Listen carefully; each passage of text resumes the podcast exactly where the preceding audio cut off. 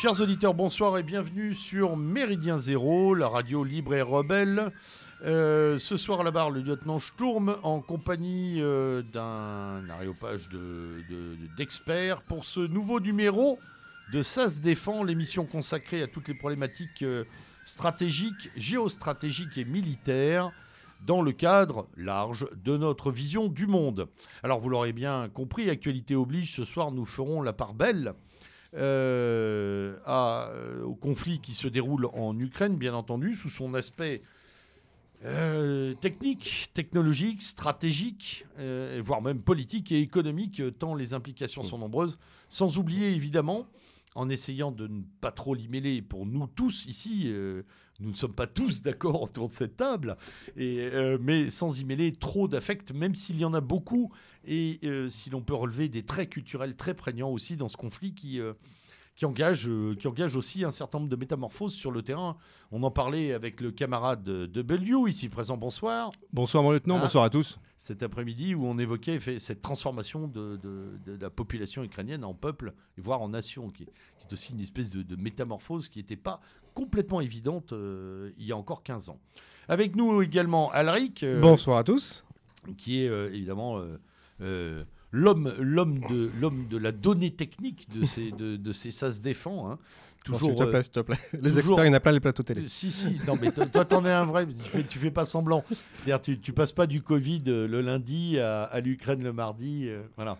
Et au LGBT le mercredi. Donc, on n'en tirera jamais sur les Qu'est-ce LGBT. Qu'est-ce que t'en sais Oui, c'est vrai. C'est vrai. Euh, voilà. Et puis, nous avons la joie, le plaisir et l'honneur d'avoir avec nous Serge Gadal. Euh, bonsoir. Bonsoir. Alors Serge, euh, je crois que tu es déjà passé à ce micro il y a quelques années. Il y a quelques années, je confirme. Oui, oui, tout absolument. Me semble-t-il. Et tu nous reviens euh, évidemment dans cette émission un peu dédiée aux choses qui te préoccupent depuis là aussi un certain nombre d'années, à savoir la stratégie. Et puisque ça a été, je crois, ton activité principale, et c'est encore de, consultant stratégique, hein, en stratégie. En, stratégie et d'éditeur également. Alors oui, édition Astrée. Euh, cher W, euh, les éditions Astrée, toi, tu les consommes Absolument, puisqu'il édite notamment euh, le, notre ami Wirth, Bernard Wirth, c'est ça hein, que on a, on, a, on a failli, tu nous avais proposé, ça s'est pas fait pour une question de timing, mais qu'on devait également recevoir sur Méridien Zéro. Ah oui, à l'époque. également aussi une belle collection sur Clausewitz. Oui. Euh, voilà, donc euh, une maison d'édition très orientée sur l'histoire et l'histoire militaire en particulier, c'est ça. Hein. et la stratégie, oui. Et la stratégie, voilà. Donc à recommander, il y a de beaux ouvrages et une bonne manière de se former et de, pour, pour, qui s'intéresse à la chose et, et ceux qui souhaitent s'y intéresser. Alors évidemment, chers auditeurs, vous retrouverez sous euh, le podcast de l'émission tous les liens vers les éditions Astrée. évidemment, nous vous engageons à aller euh, consulter le site et bien sûr à euh, faire euh, l'acquisition de ces ouvrages de qualité. nous allons donc, nous allons donc découper cette émission en deux temps. D'abord, nous passons sur un certain nombre de nouvelles de l'industrie de défense, des orientations stratégiques françaises et européennes. Et puis, dans un second temps, nous allons nous pencher sur avec beaucoup d'interrogations, je dois le dire. Juste avant l'émission, nous en parlions en buvant évidemment une bière. Hein, vous connaissez les traditions ici. Euh, et euh, effectivement, nous, je, vous le dis tout de suite, on, je ne pense pas qu'on soit totalement capable de répondre à toutes ces interrogations. Mais nous les ouvrons parce que justement, elles sont, euh, elles sont signifiantes et elles sont pesantes dans le conflit en cours. Elles, elles, elles, engagent vraiment des réflexions que, que vous pourrez poursuivre chez vous et que j'espère dans un prochain euh, Ça se défend, nous euh, pourrons euh, retrouver, retravailler et peut-être amener des éléments complémentaires qualitatifs. Pourquoi pas d'ailleurs avec Serge s'il a envie de revenir de temps en temps. Avec grand plaisir. Voilà. en direct, chers auditeurs, une nouvelle recrue. Bien. Bienvenue Serge. Je me tourne vers le camarade Alric et pour lui demander tout d'abord par quoi, on commence d'ailleurs? Est-ce qu'on commence par euh, euh, les Suisses. Est-ce qu'on commence par euh, notre, on va l'appeler comme ça, notre serpent de mer rafalisé Je ne sais plus comment en parler. On, va finaliser par le. D'accord, parce que je ne sais plus comment parler du Rafale. Épisode 124. Oui, depuis la première émission, il est là. Il a toujours pas décollé. Comme, qui dirait, avec ça, il faut qu'on se caffe. Voilà. très bon, très, bon, très bon. Et d'ailleurs, tiens, on, va, on va en reparler tout à l'heure, mais est-ce que le conflit a une influence sur sur cette affaire Je pense que ce sera sans doute une euh, influence négative. Oui, j'ai cru comprendre, c'est pour ça que je te pose la question. Alors, que, commençons par quoi? Par les Suisses On va commencer par les Suisses, comme je disais. Est-ce que les Suisses se sont fait berner, sans mauvais jeu de mots? Hmm. Ça les marre fort. Oui, donc euh, vous savez, euh, les auditeurs qui suivent donc les actualités aéronautiques et de vente d'armement, il y a eu un, un, concours entre Rafale, F-35, euh, Eurofighter en Suisse pour remplacer leur vieux F-18 euh, bientôt obsolète. Et jusqu'avant la rencontre entre le, président suisse et euh, Biden, le Rafale était donné favori. Mhm. Et 15 jours après cette rencontre, le F-35 était donné, était donné gagnant. Biden aurait-il un vrai pouvoir de persuasion Ah bah je pense de toute manière qu'il y a dû y bah, avoir... on sait euh, qu'il en a avec les petites filles, hein, mais il euh, semblerait. je pense que de toute manière... Papy n'est pas que gâteau. je pense que de toute manière, il y a eu des, euh, des arrangements en propos des... de, Alors il a suffi de 15 jours. Ah oui, oui, ça a été très rapide. Décidément, les anglo-saxons nous refont le pantalon sur le plan militaire depuis quelques temps. Ah bah systématiquement, de toute manière. Et euh, donc, mais en ce moment, il ne faut pas perdre espoir car il y a une votation qui est en cours et elle est euh, bien partie pour annuler euh, ce Alors pour les non-helvètes, une votation est un référendum. Hein. Voilà. voilà. Et non pas un reflux gastrique. Oui, Voilà. Donc il faut savoir qu'en Suisse, pour valider ce, ce contrat, il faut, il faut, enfin, il y a une demande d'annulation et pour pouvoir valider cette annulation, il faut 100 000 signatures. Et là, on était pratiquement à 90 000. D'accord. Donc il y a de grandes chances que ce soit annulé. Et c'est pour ça que Berne est en train de tout accélérer pour passer le contrat avant que la votation ne soit validée. Alors, un, bel, exemple de démocratie. c'est possible?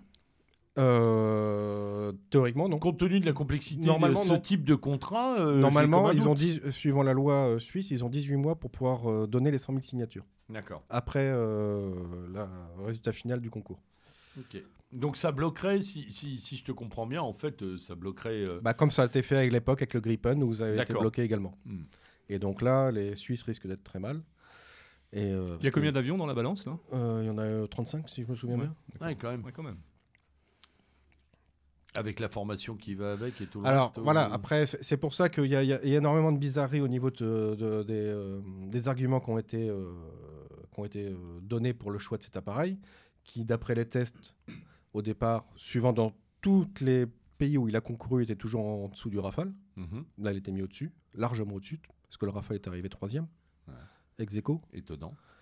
Euh, ensuite, euh, ils ont dit que bah, les pilotes feront plus d'heures de simulateur que d'heures de vol. Donc ça diminue l'heure de vol de l'avion. Mais quand vous faites de la police du ciel, euh, vous n'allez pas vous entraîner à intercepter virtuellement un avion. Surtout que euh, la Suisse est en neutre, à quoi ça sert d'avoir un appareil furtif alors que c'est pour faire de la police du ciel? Mmh. Mmh. On est bien d'accord. Ensuite, ils estiment que les coûts seront inférieurs, euh, largement inférieurs aux autres avions. Euh, alors que les États-Unis, de leur côté, commencent à crier, les états-majors, que les F-35 leur coûtent un bras au niveau de la maintenance à cause de ne serait-ce que son revêtement furtif, surtout qu'il n'a pas le droit de dépasser Mach 1.4. Donc si vous faites du, de l'interception, généralement c'est d'arriver le plus vite possible sur le lieu. Parce que au-delà d'un Mach 1.4, ça chauffe un peu trop et le revêtement. ciel, mais en excès de vitesse. et, donc euh, le, revêtement chauffant un peu de trop, il se détériore. C'est une véritable affaire ce truc-là. Ah bah c'est pour ça que tout le monde en achète et pour ça que les Russes ils sont très contents que l'Europe achète F-35. ils n'ont plus qu'un seul avion à, contrecarrer.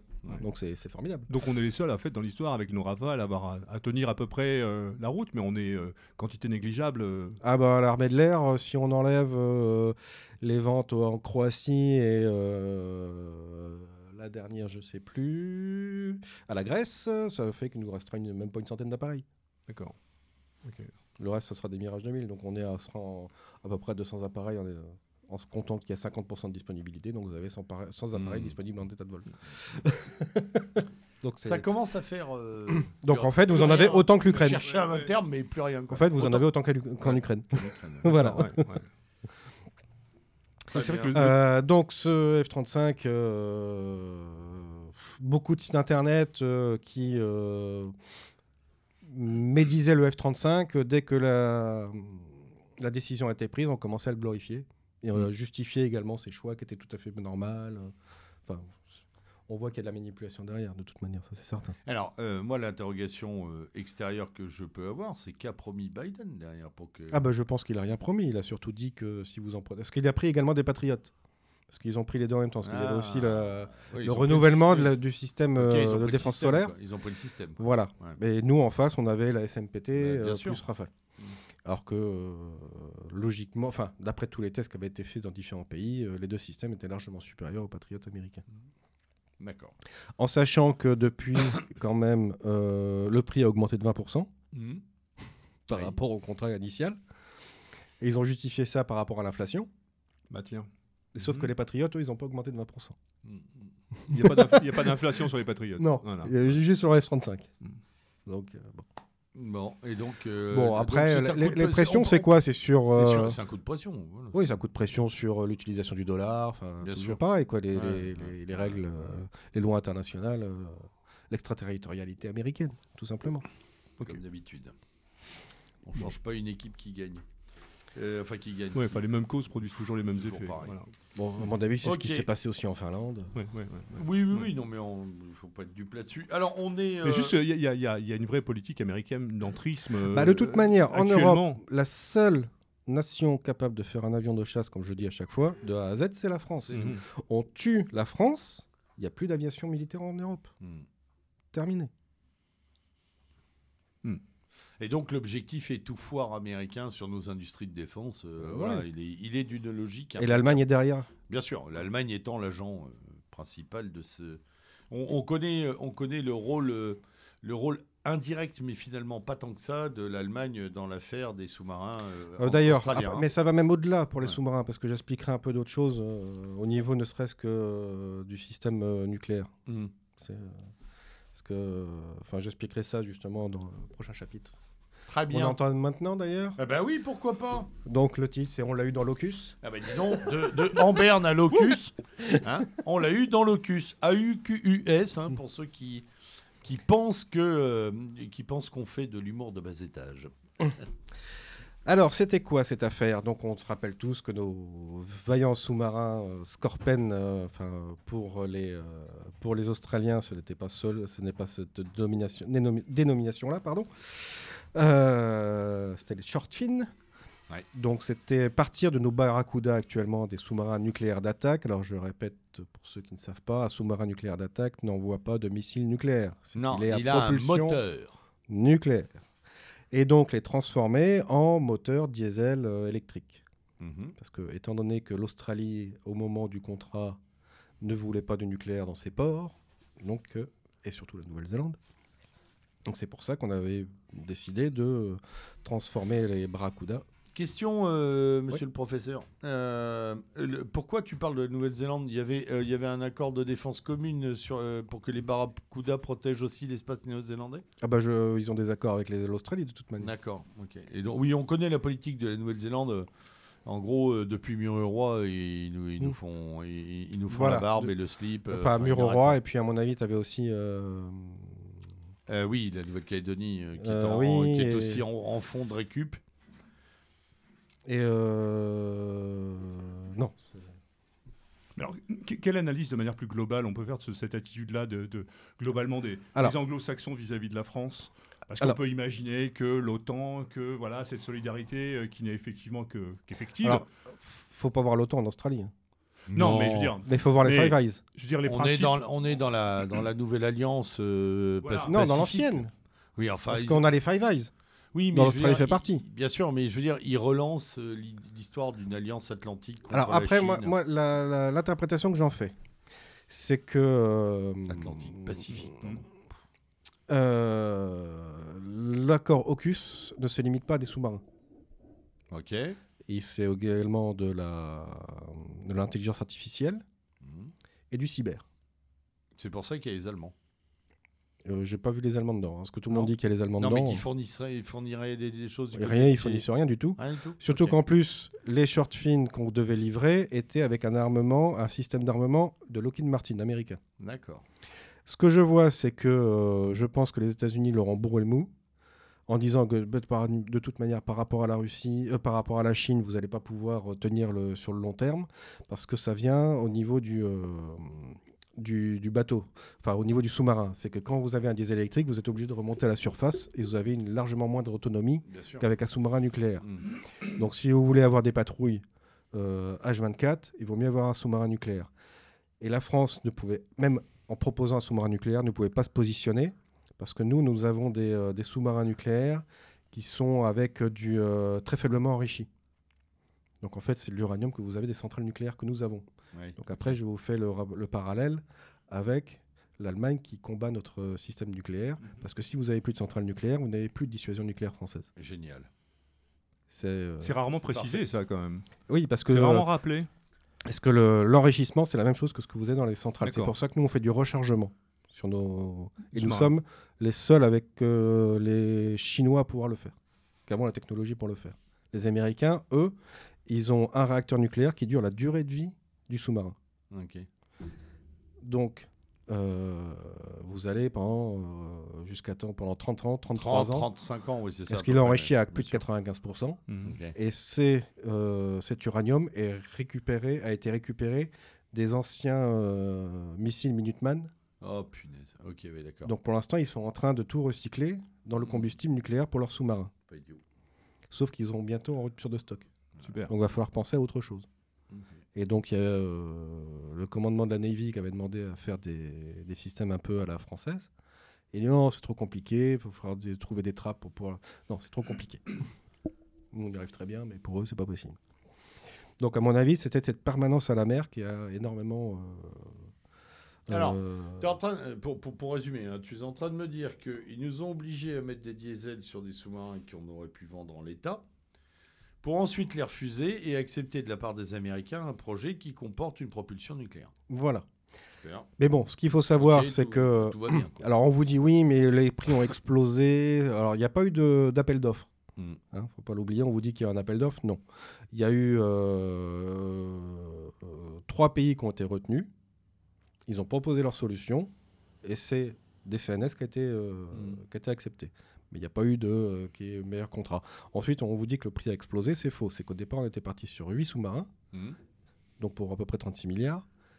Et après, on est passé à 12 sous-marins Ouais. pour 50 milliards.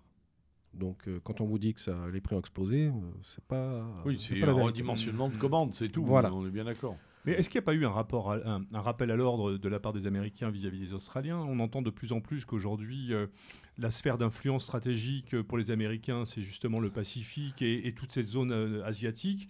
Est-ce que ça leur posait pas problème justement d'avoir du matériel français dans cette zone-là et, ils ont, et de Après- maintenir une espèce de prérogative ou de supériorité technique sur ces... Après, le, le souci avec les sous-marins français, c'est qu'on est à l'autre bout de la planète. Mhm. Donc, si vous avez un sous-marin qui, est, euh, qui doit être réparé ou que l'Australie ne peut pas faire, il faut que ça parte en France. Donc, si Oui. vous avez des Ouais, tensions avec la Chine, vous avez tout de suite des sous-marins disponibles. Mm. Et le trajet est long. Ouais. Et donc l'idée, c'est que les Américains sont plus proches? Ah bah les Américains sont peut-être euh, pas plus proches, mais ils ont quand même des îles qui sont à Et Il n'y proximité. avait Ouais. rien à faire du côté de. J'y reviens, hein, mais du côté de la Nouvelle-Calédonie, une base. Il n'y avait pas eu un truc réfléchi non, à, ce- à un Euh, certain moment non, non. rien. Aucun projet. Non, parce que de toute façon, la maintenance, elle est civile là-dessus. Bah, si vous faites du nucléaire, je pense que euh, ce sera plutôt militaire. Ouais. Parce que le problème avec ces sous-marins nucléaires, euh, c'est que déjà, il y a un souci au niveau des, euh, des accords de non-prolifération, Mhm. Ouais. parce qu'on donne, euh, même si c'est pas dit, mais ça a été, euh, c'était sous-entendu, c'est qu'on ne donne pas de technologie nucléaire à un pays qui n'a pas de nucléaire. Mm. L'Australie n'a pas de centrale nucléaire, n'a rien. Mm. Donc il va falloir former tous les personnels à ça. Ah, Il n'y a même pas de centrale. Il n'y a pas de centrale nucléaire. Donc, euh, en fait, ce que tu es en train de nous profiler, c'est qu'il va y avoir du personnel américain qui va venir en Australie Bah. et qui va tenir la filière. Bah euh, oui, mais le problème c'est qu'ils en ont besoin dans 10 ans. Ouais. Et dans 10 ans, il n'y aura aucun sous-marin qui est sorti. Ah hein, non, parce non. que pour l'instant, le 20, prochain 20, sous-marin. 25 ans 20, 25 ans? Euh, il faudra, oui, à peu près c'est ça, 25 ah ans. ouais, ouais. D'accord. Oui, non, mais Donc Moi- ça va moi, ce qui- retarder, et donc là, ils n'ont pas de transition. moi, ce qui, moi, ce qui me tue dans le, dans le deal qui a été fait avec Biden, c'est que soit il leur a fait très peur, soit il a promis du lourd, parce que pour, pour, pour mettre euh, les sous-marins de, de, de CNS en croix, et surtout, stratégiquement, perdre 15 ans de plus, enfin 20 ans de plus, euh, c'est que vraiment la promesse est, est, est sonnante et trébuchante, d'une manière ou d'une autre. hein. Je ne parle pas de pognon, je parle vraiment d'une promesse de, voilà, de couverture ou j'en sais rien, ou alors qu'ils leur ont fait très très peur. En leur disant qu'il y avait quelque chose qui. C'était Biden ou c'était Trump qui était déjà à la manœuvre? Parce que ça s'est pas fait. Non, c'est Biden. les débuts de Biden, Biden, d'accord, ça. ok. Ouais. Mm.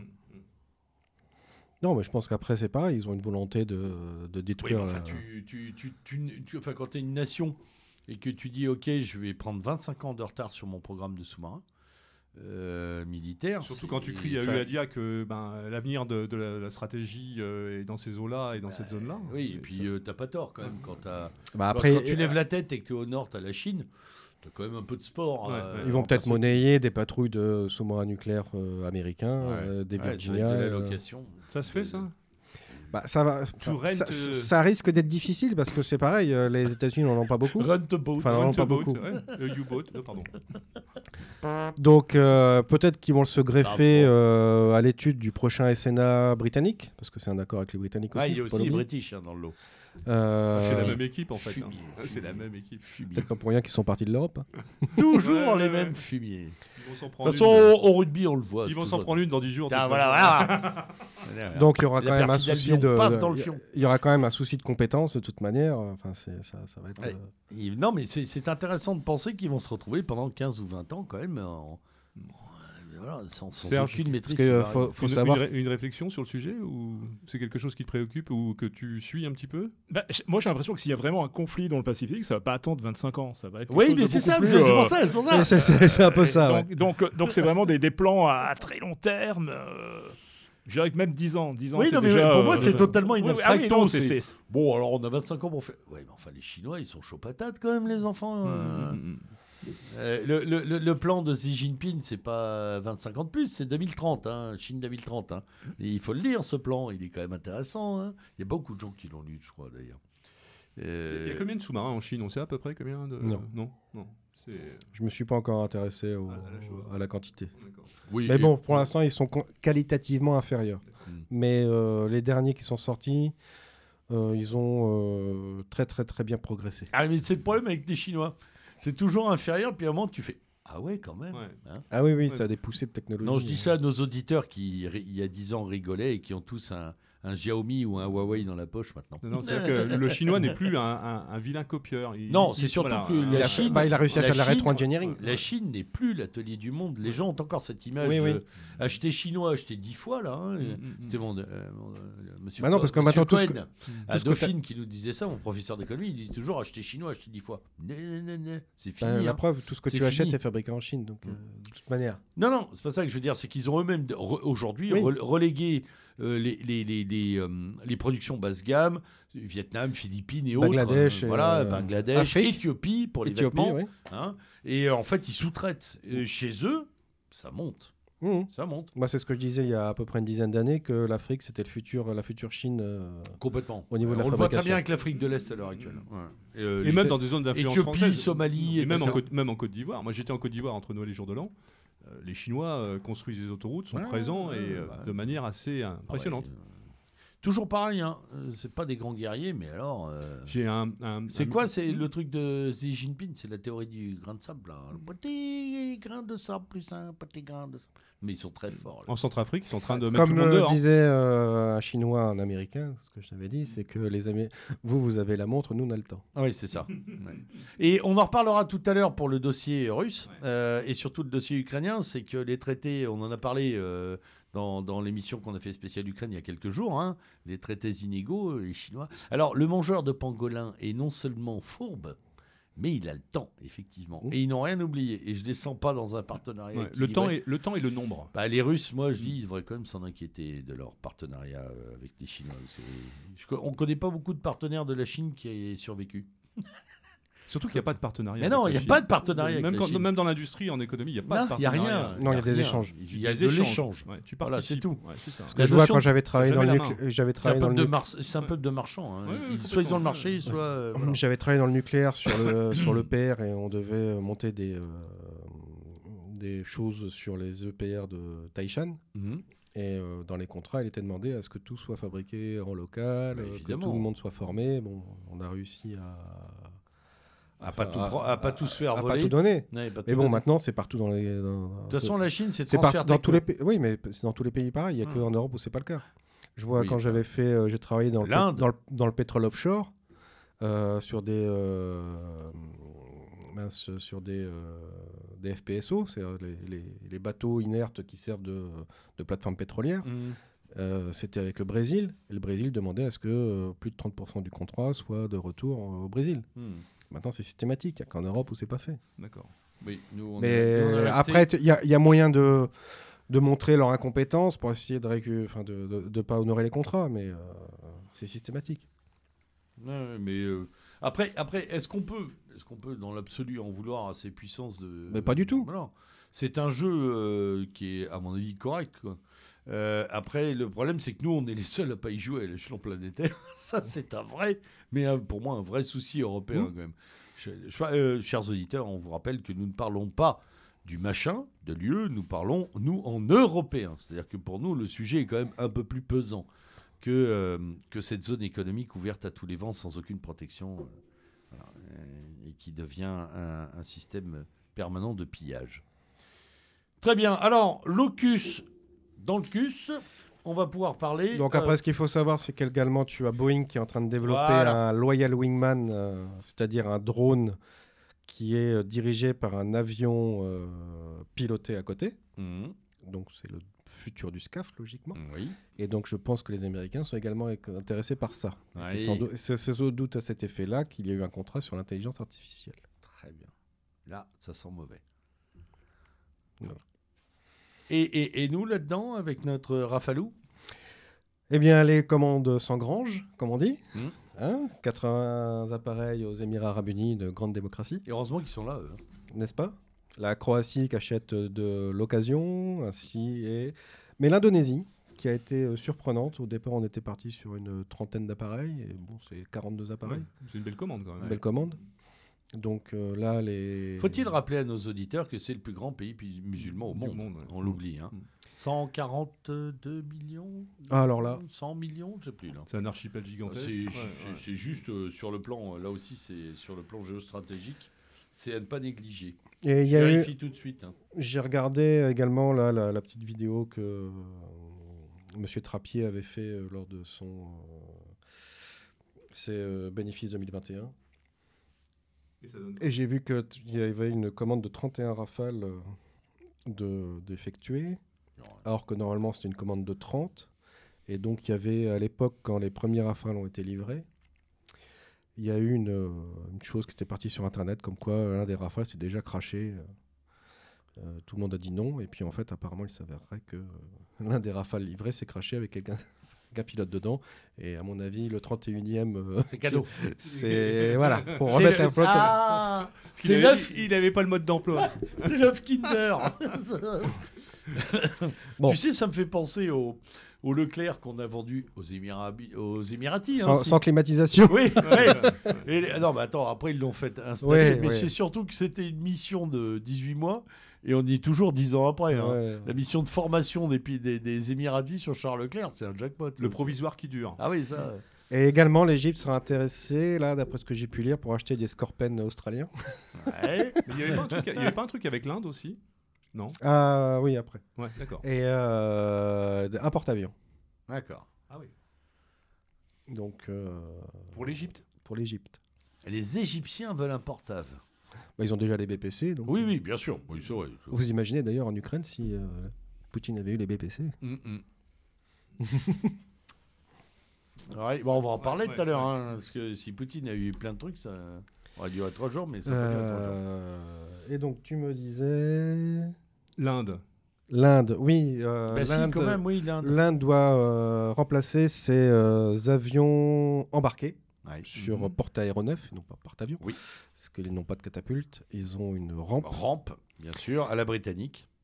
Donc, d'après ce que j'ai pu glaner comme information, les... on a été très surpris d'ailleurs de la capacité d'emport euh, des rafales euh, sur euh, rampe. Ah, personne ne les avait testés initialement euh, sur Si. Dassault avait déjà, semblait qu'il y avait un si, truc de Dassault avait déjà testé Ouais. auparavant, mais là ils l'ont mis avec l'armement euh, pas maximal, mais euh, Ouais, ils l'ont mis en charge, euh, quoi. voilà. Euh, comme il Et est ça sur- part bien. Et ça part bien apparemment. Ce- cet avion est incroyable tout de même. Hein, on va pas faire des Donc, il est cocoricots concurrent toutes avec les- le les cinq F-18. minutes, mais euh, c'est quand même incroyable cet avion. c'est la polyvalence quand même qui est quand même extraordinaire. quoi. On- alors là, je- tu vois, le, le fait qu'il soit peu- qu'il qu'il puisse être sur porte-aéronef, là aussi, c'est un, c'est un couteau suisse ce truc. Oui, oui, non, mais c'est. euh, Et tu peux rappeler par rapport au prix d'achat par rapport à F35 la différence, le différentiel entre l'un et l'autre? Bah, en fait, on n'a pas trop, on connaît pas trop la différence parce que tout dépend ce qui est. euh, Contractuellement alors, posé, oui. voilà. oui, oui, oui, Et puis sûr. après, les Américains, euh, ils jouent sur les prix comme ils en ont envie. hein. Mm. Ouais, bien sûr. Parce que euh, on prend le prix d'un F-35, euh, c'est pas le même que ce qui a été vendu à la Belgique. Enfin, c'est euh, voilà. Mm. Après, euh, le but pour eux, c'est d'imposer leur armement, interopérabilité autant. Comme disait Florence Parly intelligemment pour une fois, c'est l'article F-35. Ah, ça, dis donc, elle est capable de bons mots, l'ancienne du gaz Incroyable. Quand je la vois, elle, euh, me dis qu'on n'est pas bien défendu. Quand même. Ah non, euh, Euh, bref. bon, effectivement. Ok, donc euh, ce pauvre euh, Rafale euh, n'est pas si pauvre finalement. non, Il non. se vend. Sur- surtout qu'il va être upgradé au format F4 avec des, des upgrades. Euh, Alors en français dans le texte, parce que si tu étais dans une Ouais, radio euh, concurrente. Pardon, excuse-moi, j'aurais mis le cochon. T'aurais déjà mis du, de, ton oseille dans le cochon. Voir un coup de bâton, Voilà. bien senti. Nous, Non, ça sera que réglé après. après, Tu auras euh, une mise à jour pour faire évoluer l'appareil comme euh, tout appareil. Très bien. euh, Oui, bien sûr. donc euh, là, le prochain, c'est 2024. On pense le tirer 2030. jusqu'à quand là, ce 2000, Rafale euh, 2050. 2050. Ah oui, quand même. Normalement, Ah, il doit, faire, il doit faire la jonction avec le SCAF, mais c'est pas gagné. hein. Oui, parce que le, SCAF, il est endrié. hein. Il plonge de plus en plus, ce SCAF. Ah oui, non, On en parle? On va en Avant parler. d'aller sur la Russie, il faut en parler quand même. Non, mais je voulais parler de l'Allemagne. Ah euh. oui, alors parlons de, parlons de nos amis avec le F-35. Euh, Voilà, Voilà. donc euh, il s'avère de plus en plus vrai ce que je vous disais, je crois, au Ah, ça- premier CSD. Bien sûr, et ça a été redit la semaine dernière. Voilà, plus, que la l'Allemagne presse. se redirige, euh, se dirige maintenant ouvertement vers l'achat d'un F-35. Qui marche pas. Parce que, comme je vous l'expliquais, c'est le seul avion capable d'emporter la bombe nucléaire américaine. Voilà. Et il je crois que les Allemands euh, veulent effectivement redevenir pleinement un sanctuaire Euh, nucléaire. Bah oui, mais avec la clé, la clé- avec La la clé double clé, américaine. Ah oui, mais ça, on Donc est- si les bah, Américains veulent pas, ils l'auront pas. hein. Ça, euh, ils peuvent pas aller plus loin. La loi fondamentale allemande les bloque un peu là-dessus. Oui, mais les lois, ça change. Oui, C'est ce qui est en train de se passer actuellement avec l'évolution du budget. euh, ah oui, c'est déjà, une véritable révolution. ça, c'est Rien vrai. que ça, déjà, c'est une révolution. d'autant qu'elle est, d'autant qu'elle est sous l'impulsion d'un, d'un, batracien comme Scholz, quoi, Ouais. qui est vraiment tout sauf le, le type qui pense à la Avec défense. des quoi. ministres verts dans le gouvernement. Ouais, complètement. même un truc complètement. incroyable. Je pense Ouais, qu'ils enfin bon, après, c'est comme je disais, euh, 100 C'est- milliards, si vous n'avez pas de personnel pour y euh, Ouais, ce que l'utiliser, j'allais dire. ça sert à rien. L'état de l'armée allemande, c'est quand même pas. Oui, mais euh, si tu t'orientes vers quelque chose de purement technologique, ça peut être aussi. quelque- Après, Ouais, mais, mais le problème après- de- du tout technologique, c'est que vous avez encore moins de personnes qui sont aptes à les utiliser. Ouais, mais tu peux les former. Là, parce que Non. là, l'évolution, elle va pas se faire dans les, dans les, dans les six mois à venir. Je veux dire, euh, le vote, euh, ce vote, euh, enfin, ce changement de, de politique Ah, bah, militaire, oui, elle, ça elle va se faire 10 sur ans. les 10 ans à venir. Bah oui, oui, mais bon, en Oui, mais elle est attendant. déjà fortement symbolique. Mais si t'as pas de personnel Alors, soit tu fais rêver les jeunes euh, avec du truc high technologie, et puis euh, quand le t'arrives. problème, Ah, c'est bah, pour faire rêver les parce jeunes- que c'est un peu ce que fait l'armée de là, française. hein. Oui, mais avec ce qui se passe actuellement, est-ce que justement ça va pas commencer peut-être 10 pas à ans, c'est trop tard. Ouais, ok. Ouais, 10 ans, c'est trop tard. Et puis faire rêver les jeunes Allemands. euh, il Là, ce qu'il te faut, c'est du volume. hein. Il faut un moustachu et du ILO, euh, parce que l'allemand moyen. Je veux dire, la, la- la- la distance. euh, je- nous pouvons ici regretter, euh, dans le Ça se défend, la distance du français moyen à son armée, mais la distance de l'allemand moyen à son armée, elle est, elle, est- elle est 100 fois plus longue. Quand, quand tu vis depuis plus de 50 ans avec la honte de, de- de ce que tu es, de ton histoire, et voilà, c'est compliqué de, re- de reconstruire Ah oui, quelque non, chose mais, derrière. Très très difficile d'attirer les gens après au- à servir l'Allemagne par les armes. Alors que, quand même, ça a pu marcher à un certain moment. Bon, après, On c'est va arrêter là. après, c'est de l'effet J'entends d'annonce. déjà le bruit des panzers. C'est- de l'effet d'annonce. hein. Oui, oui, moi, je- moi, je-. Moi, je- si tu veux, ça m'a fait penser quand on avait fait le premier CSD, qu'on avait travaillé la première, la première loi de défense militaire de Macron. Oui, Tu te souviens? Et qu'on avait dit. euh, et tout le monde avait dit Waouh, dans la presse, rattrapage, remise à niveau. Et toi, tu étais venu. Bon, évidemment, la grande presse ne t'entend pas encore, mon cher Aldric. Et c'est vraiment dommage. Tu avais dit juste c'est un début de pansement euh, sur la sur l'hémorragie euh, de crédit. tout quoi. à fait. Voilà. Donc ça n'a rien de glorieux, c'est un début de rattrapage. Voilà. Et tout le monde avait dit Waouh, un vrai crédit, etc.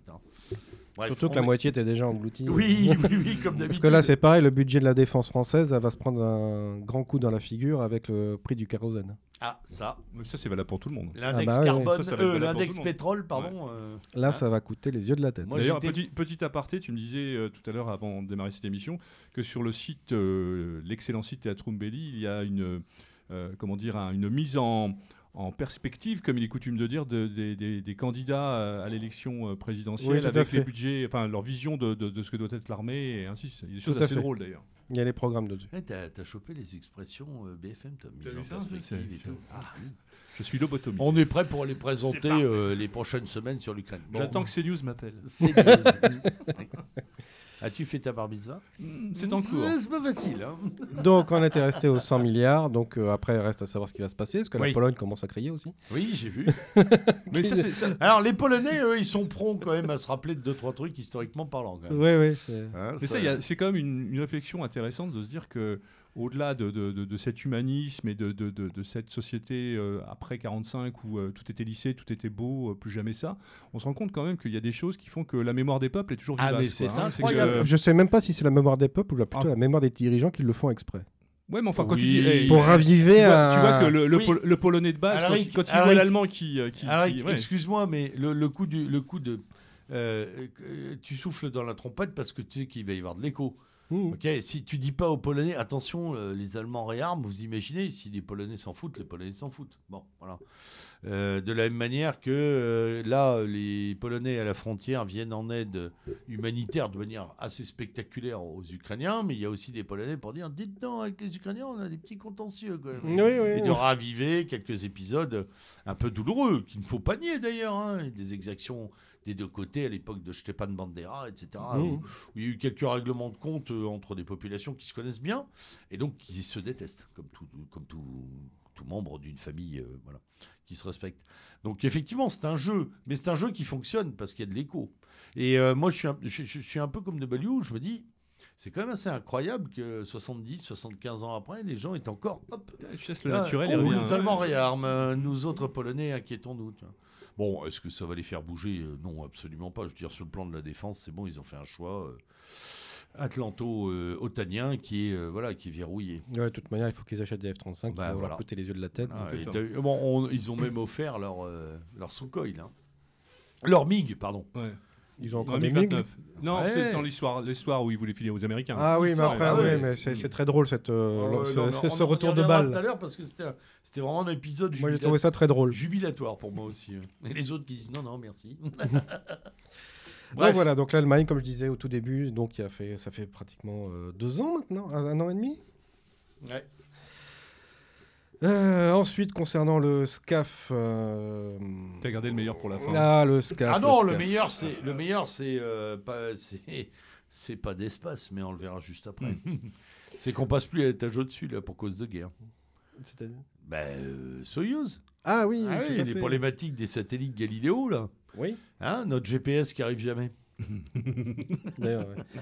Euh, donc pour le SCAF, euh, juste avant les élections euh, allemandes, il y avait eu un, accord de budget de 1,7 milliard pour le continuer le développement, mais qui était toujours en attente de validation du Parlement, enfin du Bundestag. Donc Il n'a de toujours pas été validé. Voilà. Et en parallèle, il y avait un milliard de données pour le développement en interne pour l'Allemagne. Alors que normalement, ça aurait dû être 2 milliards 7 pour le SCAF. Eh oui. Donc euh, signal de la braise. Il y a du plomb dans l'aile. Eh ben, on souffle sur le dans, le- dans l'autre sens. quoi. Et Eric Trappier a dit euh, lors de justement encore de sa vidéo qu'il avait un plan B. Alors rappelle qui est monsieur. Eric Trappier, c'est le PDG de Dassault Aviation et membre également du euh, PD pr- président du JFAS Mhm. et de l'IEMM, je crois. Ouais. Oui. Et donc il a dit que de toute manière les Allemands allaient acheter du F-35, ce qui revalide ce que je vous ai dit depuis un an et demi, et qu'il euh, avait commencé à sortir ses ingénieurs de ses bureaux d'études pour faire autre chose, parce que ça fait depuis le mois de septembre qu'ils ne font rien. Et c'est autre chose Je avec, ne sais pas. Alors, d'abord avec qui potentiellement? Je- alors, euh, peut-être l'Inde Les Rital Non. Non. Les Rital sont sur euh, le Tempest. Ah oui, c'est vrai, le les. Tempest. J'avais oublié le Tempest avec les Brits. Et il est avec les Ok. Brits, avec les Japonais pour le moteur, Mmh. euh, la Suède apparemment avec Saab. Donc euh, Alors le moi, projet si on- le plus européen est dirigé par l'Angleterre qui est sortie de l'Europe. Très bien, comme c'est d'habitude. formidable. La perfide, la perfide. Par contre, si on travaille avec l'Inde, c'est intelligent. Moi, je trouve Oui, mais, il faudrait euh, qu'on se rapproche de, l'Inde. Ça pourrait bon. être très très long. Ah oui, Parce que quand on voit le temps que ça a mis pour vendre des rafales. c'est pas faux. Donc, Ils- euh, Eux aussi, ils ont le temps, mais ils en perdent. Euh, Donc selon toi, le, le projet, il a quand même méchamment du plomb dans l'air. ah bah, pour moi, oui, c'est qui va le torpiller le premier. hein. Est-ce que, est-ce donc- que ça va pas arranger tout le monde vu la situation? Parce que vu les montants, et on a- chacun pourrait trouver la bonne excuse pour dire on n'a pas, pu aller au bout. Ouais, quoi. Bien sûr. Parce que là, euh, Bah, d'un autre côté, vous avez, vous avez les... truc bah, honorable. oui et non, parce que d'un côté, vous avez la- l'Allemagne qui met met 100 milliards et il dit ah ben non, mais ça coûte trop cher de faire un SCAF. Mm. Faut, faut savoir ce qu'on veut. quoi. Mm, mm, C'est Comme le MGCS, hein, c'est pareil, le Main Ground euh, Battle Tank. Chef, j'ai une question, chef. Il nage bien, le chef. Mm. Euh, non, euh, on, va- on- on va développer- peut-être développer un truc tout seul aussi au final. Peut-être. Ça serait plutôt intéressant parce que je vois que Non, mais On a vu que ça exporté- depuis tout à l'heure. donc on a, exporté, question on, a exporté plus de Rafale que euh, le consortium Eurofighter. Voilà. C'est pour ça hein, que je posais la Euh, question. Ensuite, euh, je pense qu'on pourrait se permettre de dire que nous avions justement des. Parce que les avions que nous les avons vendus, la plupart, on les a vendus hors autant. Oui, non, mais c'est ça. Puis on sort des pépites quand même. On sort des Mais avions incroyables. Le quoi. problème, c'est qu'il faut qu'on fasse deux avions. Un pour il nous, faut un pour les et un pour Il le faut marché. en fa- Oui, mais même pour nous. Ah. Il faut qu'on en fasse un euh, high-tech furtivité et un un peu plus low-tech pour avoir de la masse et pour pouvoir l'exporter. Parce que le problème, c'est qu'actuellement, tu n'exportes que des Rolls-Royce. Oui, c'est un peu emmerdant, surtout Et en c'est pour... euros. et c'est bien pour ça qu'on Non, mais vend- surtout en euros. quoi. Voilà. C'est lourd. Puis leur- c'est leur- pour leur- ça c'est qu'on vend des rafales d'occasion. Ah, Parce que les pays n'ont pas les moyens de s'en acheter des neufs. Et ça va pas aller mi- mieux. Euh, bah non, non, non. À partir du moment où vous mettez de la techno, ça va coûter Ouais, plus cher. hein. Ouais, et puis même la problématique pétrole. Donc autant un, un le Rafale, ça coûte à peu près 80 millions. Les prochains, ils vont coûter dans les 100-120. Ouais. Donc ce qu'il faut Oui, mais ta logique low-tech, il faut quand même qu'elle soit intéressée ou intéressante pour, pour les pays. Je veux dire qu'ils n'aient pas l'impression d'acheter un truc au rabais. Quoi. Non, mais par exemple, tu peux mettre un monomoteur et d'avoir un bi. Oui. Déjà, tu dévises le prix par 35%. Ok.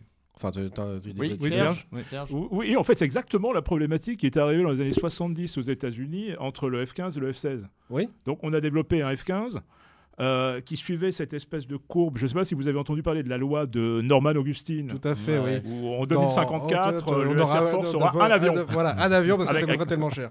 Et, euh, et, et- et donc finalement, donc en, en 69 vole le premier F-15, mais un petit groupe, un petit groupe de, de passionnés à l'intérieur du Pentagone qu'on appelle la, la Fighter Mafia, Mhm. donc avec John Boyd notamment, qui le- oui, la- par, par référence à la Bomber Mafia des années Oui, 30, oui, oui, en fait, euh. Douai, etc. Se dit, mais tout compte fait, c'est euh, ce truc, c'est trop gros, il y a deux moteurs, ça coûte trop cher, il y a trop d'électronique, etc. On va faire un- l'avion de nos rêves, quoi. Et ils se mettent à développer ce qui deviendra le F-16, mais le F-16 va s'alourdir au, au Ah fur oui, et à mesure oui, des, versions. euh, des, des versions avec le même moteur que le, que le F-15, mais avec un seul moteur, et avec un coût euh, 50% inférieur. Donc ça a été le, le- le seul avion dans l'histoire de la- l'aéronautique américaine qui coûte deux fois moins cher que son prédécesseur. Tout fait. à fait. Donc, euh, euh, et à un moment, on a, C'est ils, génial, ils- ça. ils ont appelé ça le high-low mix. Quoi. Donc, hein, l'idée, c'était une. euh, Très bon appareil. hein. Ah oui, oui, magnifique. Oh, punaise, en plus, oui. en- en- en plus, Alors, c'est- méga adaptable. hein. Bon, maintenant, il commence à se faire vieux et on voit les limites, mais euh, c'était euh, Ah, c'était le couteau je- suisse. pour le coup, Qui c'est- était, c'est- qui ah oui, était c'est d'ailleurs en Et- avec le Mirage réussite, F1. quoi. et, Ouais. et- et esthétiquement, c'était magnifique. Quoi. Ouais, plus. Ah oui. Ouais, ouais. Et ils nous ont taillé des croupières avec le marché du siècle en Belgique. Avec le Mirage avec, F1, avec le Mirage F1. Donc, euh, qui était aussi très bon. Et on, aurait, on pourrait à la limite faire des Mirage 2000 améliorés. hein. Ouais. Oui, en changeant deux, trois choses quand même. Voilà, euh, ça, euh, en améliorant la chose, mais euh, je pense que ça serait plutôt intelligent. C'est fou ça. De, de, de, de, de, de, de- de- de développer cette idée de double marché est juste génial. Et, et en même temps, euh, à quoi serviront euh, C'est une question néophyte. hein, tu sais très bien que je suis un bidas, moi, un fantassin. Je suis en bas. hein. Toi, tu étais plutôt en haut. Donc c'est ton rayon. Mais à quoi serviront euh, Je reprends ce que disait Serge. Au bout d'un moment, la techno embarquée sur des avions de pointe ultra. ultra furtifs, technologisés, leur- euh, leur utilité exacte. Euh, Disons que ça peut être avoir une utilité en cas de conflit de haute intensité, comme il risque de nous le prendre au nez euh, Oui, prochainement. ok. Alors bon, que- ça va, ça va. Parce que, euh, et si tu prends à low-tech, ben, en Afghanistan, ça suffirait largement. Complètement. Pour faire du closé sur air support, euh, Ouais, bien sûr. Ou même ailleurs. Ou- Ou même un turboprop éventuellement, euh, euh, comme un Tucano, ou, euh, pour faire de la contre-insurrection peut-être. Ouais, mais. C'est encore un troisième, un euh, troisième, troisième. ouais. Le bruit du réacteur euh, impressionne plus que le bruit de l'hélice. Surtout quand tu fais du show of force, c'est-à-dire que vous avez. Raison la- pour laquelle il y a euh, l'avion de mes rêves qui vole toujours, hein, le Thunderbolt A10, euh, euh, qui, qui- qui- qui est, qui est quand même le seul avion construit autour d'un canon. quoi. À la, limite, tu, à la limite, tu rajouterais sur un turboprop une sirène de Stuka. Ouais, voilà, ouais, ouais. joli, joli. Attention, Alaric, Je attention. le sens venir là. C'était mon premier avion de modélisme quand j'étais jeune. Ah, à Mais bonne pas- école toi. Mais- on mais- salue Laurent, euh, qui est un vieux camarade modéliste aussi. euh. Mais, mais vous savez que le A10, ça a été l'idée du A10 qui est venue donc. euh, bah, c'est un, ingénieur français qui travaille aux États-Unis, Pierre Spray, qui a eu le, vraiment qui a été le, le concepteur du A10. Ouais, formidable Euh, idée, en et plus. son, son modèle, c'était le Stuka. Donc il, a, ouais. il, il- il a fait venir à, à 79 à Washington Rudel pour l'interviewer Ah. sur euh, comment on peut faire du closer support, que- comment vous, vous faisiez ça en Russie à l'époque, etc. et il a, il, a, il a designé le, le A10 en fonction de ce que lui a raconté Rudel quand même. Donc. Rudel, Ah qui a oui, été ouais. longuement euh, conseiller de la Bundeswehr, d'ailleurs, enfin de la- de la- de l'armée de l'air. qui était- Et d'ailleurs, donc, Ouais, euh, le F-35 est censé pouvoir remplacer le A10. Ouais, C'est- alors là, Là, ça fait hein. doucement rigoler. Censé, parce que quand j'ai vu. Et le A10, il était en Afghanistan aussi. Ah, mais il est partout. Il est partout, ce truc. Ah, Euh, mais comment il l'appelle? Air Tank Oui, parce que c'est c'est, ça, c'est- hein. il était spécialisé en anti-char. Ah Oui, c'est- c'est c'est Ah avec des, obus de énorme 20 30 canon, mm. Oui, oui, c'est oui. un- À l'uranium appauvri. Oui, c'est un monstre ce truc, c'est juste effroyable. C'est en fait c'est un canon, euh, enfin c'est un avion monté moi- autour du canon. Moi, je l'ai, je l'ai connu, j'étais gamin. Il est en service depuis combien d'années ce truc-là C'est- Moi j'ai eu la chance de le voir en vol à Cognac quand j'étais sur la base aérienne où ils ont fait deux simulations de passe canon au-dessus de la piste. Ouais. Et, euh, parce qu'ils venaient en meeting aérien et c'est la seule fois où j'ai pu les voir voler. Et ils sont- ils sont rares euh, dans les meetings aériens. Moi, je l'ai vu au France. Tiger Meet euh, sur une base y a- y aérienne a- hein, au début des années juste 80. une petite incise, euh, Alric. Il y en a combien de versions là? On est à la combien de versions du A10 Parce qu'ils doivent Bah, le. en fait, Ils doivent le. Comme tu, comment tu disais? Upgrader Upgradé. Ah, ah. mettre à jour. on va te la mettre dans les dents, celle-là. Vas-y. Le mettre Non, à jour. a- Les versions, j'en- sais rien. Euh, ils sont à la 10C, je crois. Ouais, d'accord. À 10C, euh, faudra que je regarde sur mon simulateur favori. Et, et- et c'est un avion énorme, il a il a l'envergure d'un B-17, pratiquement. Et ça. le, et, Il et est- la- charge de bombe. euh, Il est de- horriblement lourd avec, Ah oui, oui, avec oui. un blindage euh, Il est moche. Ouais, Il est affreux. il Ah non, mais oh, je le trouve magnifique. Ah, moi, je le trouve magnifique, mais je veux dire, il est esthétique. Ah, il est affreux. ouais, ouais, ouais. Mais il était bien pensé, les réacteurs Ah. au-dessus pour éviter les, les éclats. Enfin, Non, non, mais. Super bien. Et justement, tu as le Sénat américain qui refuse à le mettre hors service parce qu'ils Ouais. n'ont rien d'autre derrière. C'est bien pour ça qu'on en reviendra à l'Ukraine. Je pense que Poutine a eu euh, le bon timing pour attaquer. Mais ça, je- on en parlera. On en oui, parlera enfin, pas les bons résultats, for- forcément. Après, c'est autre chose. Alors, Galiléo, où es-tu? Alors, oui. Là-haut ou en bas? Non, il euh, est toujours en bas, Galiléo. Là. Galiléo. Ah. Bon, il y, en a- il y en a déjà quelques-uns qui sont Oui. en, en orbite. Donc, le projet la- est en bas pour l'instant. Voilà. Comme j'expliquais la dernière fois, c'est que nous avions de- des problèmes de piles euh, atomiques. Mhm. Euh, que les Chinois ont refait de leur côté et ça marche très bien. Parce qu'il faut savoir que les Chinois avaient participé à Galiléo. Oui. Et donc, euh, nous avions un contrat sur Ariane 6 normalement pour envoyer le. Alors, non, c'était pour Galiléo, c'était euh, un contrat avec Soyuz pour l'envoyer. Soyuz. Mais là, c'est râpé. Oui. Donc, euh, ça va être compliqué de l'envoyer. Donc, il va falloir réadapter avec une euh, Ariane 6 qui arrivera on ne sait trop quand. Hmm. Ou Donc, voir euh, peut-être une Vega, mais je ne sais pas si elle a la- les dimensions nécessaires pour pouvoir. Ouais. euh, Et CRS euh, également. Non, pas CRS, les CSO, CSO. les satellites optiques qui devaient être envoyés avec Ariane 6 62, mais qui malheureusement prend du retard dans le développement. hein. Euh, autant leur demander à Elon Musk à la limite. Donc, nous n'avons pas Dieu, nous n'avons pas de nous avons encore des Helios euh, disponibles, mais Ouais, bon, enfin, c'est pas, euh, c'est pas la, c'est pas la On n'est pas bien là-haut. De toute manière, en ce moment, vu, ce que, vu le, le plafond au-dessus de l'Ukraine, ça servirait pas à grand Oui, chose. c'est très. Oui, c'est clair. On est d'accord. Bon. Mais nous sommes dépendant donc de Soyouz. Et euh, je pense que Poutine jouait sur tous les niveaux. Et Ça, ça va l'amuser, ça. Oui, ça va. Ah, Ça bah, on l'intéresser, dit, oui. t'as une clé comme Mm. ça, tu joues avec. Hein. Euh, tu fermes le robinet. hein. Mais il n'y a absolument aucune visibilité sur Galileo. Ah bah là, en, ter- là- en termes de, de- pour le lancement et la mise en. bah, disons que le problème du lancement, c'est qu'il faut que tu réadaptes tous les systèmes pour pouvoir le mettre sur une autre fusée. Ok. Qui elle n'est pas encore euh, Qui au point. pas encore, euh, voilà, elle a, elle a même pas décollé encore. hein. Non, mais Ariane Espace, ça n'a pas une visibilité sur euh, Ariane 6 ou. euh, Euh, si, mais ça a pris deux ans de retard déjà. donc, Ok. euh, enfin, bon. Donc ça devait être tiré normalement au mois de, euh, en 2022, mais étant donné qu'Ariane 6 sera peut-être pas du- disponible avant 2023. Ouais. Donc ça risque d'être. euh, Et surtout que là, si on a On serait comme pas de dirait- titane, pas de machin, euh, ouais, comment est-ce qu'on va on On serait, on serait, comme qui dirait un peu en retard et un peu coincé là. hein. Ah mais là, en termes d'aéronautique, même je sais pas comment faire euh, les industries de défense euh, sans le titane, ça va prendre des tarifs, euh, ça va exploser. Mais ça explose. Oui, ça explose, Ça mais explose. ça va être encore pire. Mm. Tout, oui, on est bien d'accord là-dessus. On est en explosion complète. Là, toute l'industrie de défense, ça va s'en prendre, mais surtout avec la taxonomie euh, Ouais, ils ont- européenne. ouais, ils Je ne sais pas si vous en avez entendu parler. Si, ouais, ouais, ouais, ouais.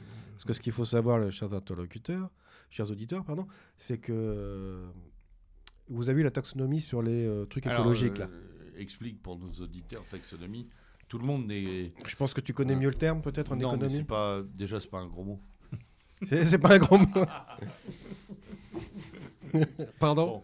Non, mais dis, dis ce que tu entends par. euh, par La taxonomie, c'est que ils ont- sur ils ont- ce- sur le plan euh, de l'industrie de défense.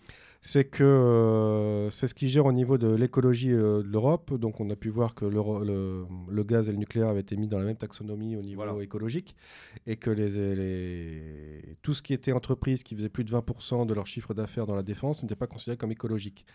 Donc, ce qui veut dire que la plupart des banques ne voudront pas prêter d'argent à ces entreprises-là. Et très, ça, c'est très, très, très, très important. Alors, Eric Trappier, justement, pendant son, pendant son interview, a expliqué que pour les grosses entreprises, on avait- on nous- enfin, ils ont des moyens de négocier. Mais pour toutes les PME, Alors même, PMI, alors le, le problème de, alors on peut préciser, mais le problème de la taxonomie verte, puisque c'est de celle-là qu'on Oui. parle, c'est que la classification, elle est, elle est faite par des ONG, des think tanks euh, qui sont eux-mêmes des éléments de pression. On est bien d'accord, avec des marges de négociation qui sont de plus en plus étroites. C'est-à-dire, elles étaient très larges il y a encore 5-6 ans. Maintenant, ça devient compliqué. Euh, je vous donne quand même un exemple. L'an dernier, le PDG du Crédit Mutuel, euh, qui n'est pas une toute petite banque en France, a signifié à ses futurs sociétaires et adhérents que plus jamais le Crédit Mutuel ne financerait un projet polluant de quelque entreprise que ce soit. Voilà. Donc la taxonomie, elle tape fort. Mmh. Que même des grandes banques aujourd'hui commencent à jouer le balai de... Alors, on ne sait pas ce que ça donne. ou à quel taux? Voilà. Euh, après, il faut, il faut quand même. euh, le, bémol que je mets sur, le- sur cette affaire de taxonomie verte, hein, en fait, en fait, de classification des bons, des pollueurs, des mauvais, des méchants, etc., c'est que là, on va entrer en, en ère pénurique. Euh, il va y avoir des tensions. En règle générale, l'écologie recule toujours devant la nécessité euh, de survie. Mmh. Sauf que, là, dans l'équation, ça semble moins évident qu'avant. Puisque certains disent qu'on va profiter de l'immense crise euh, pétrolière qui est en vue pour passer aux énergies Mmh. vertes. Donc, Non, j'arrive, j'ai du mal à le dire sans rire, mais voilà. Donc, au final, ce qui va impacter les entreprises françaises, donc toute l'industrie de défense française, et nous ne pourrons que acheter donc américain. Hum, hum. Comme Parce qu'il ce y sera aura plus- perdu pour tout le monde. Mais non, mais je, je pense que tu dois avoir un lobbying américain derrière qui doit être phénoménal. Ouais. Enfin, c'est. euh, Qui paye Greta Thunberg? Non, je dé- non, mais je déconne à moitié. hein. Et van der Leyen. Et Van der Leyen. Regarde, regarde euh, pour Greta, regarde les grosses boîtes suédoises qui étaient derrière.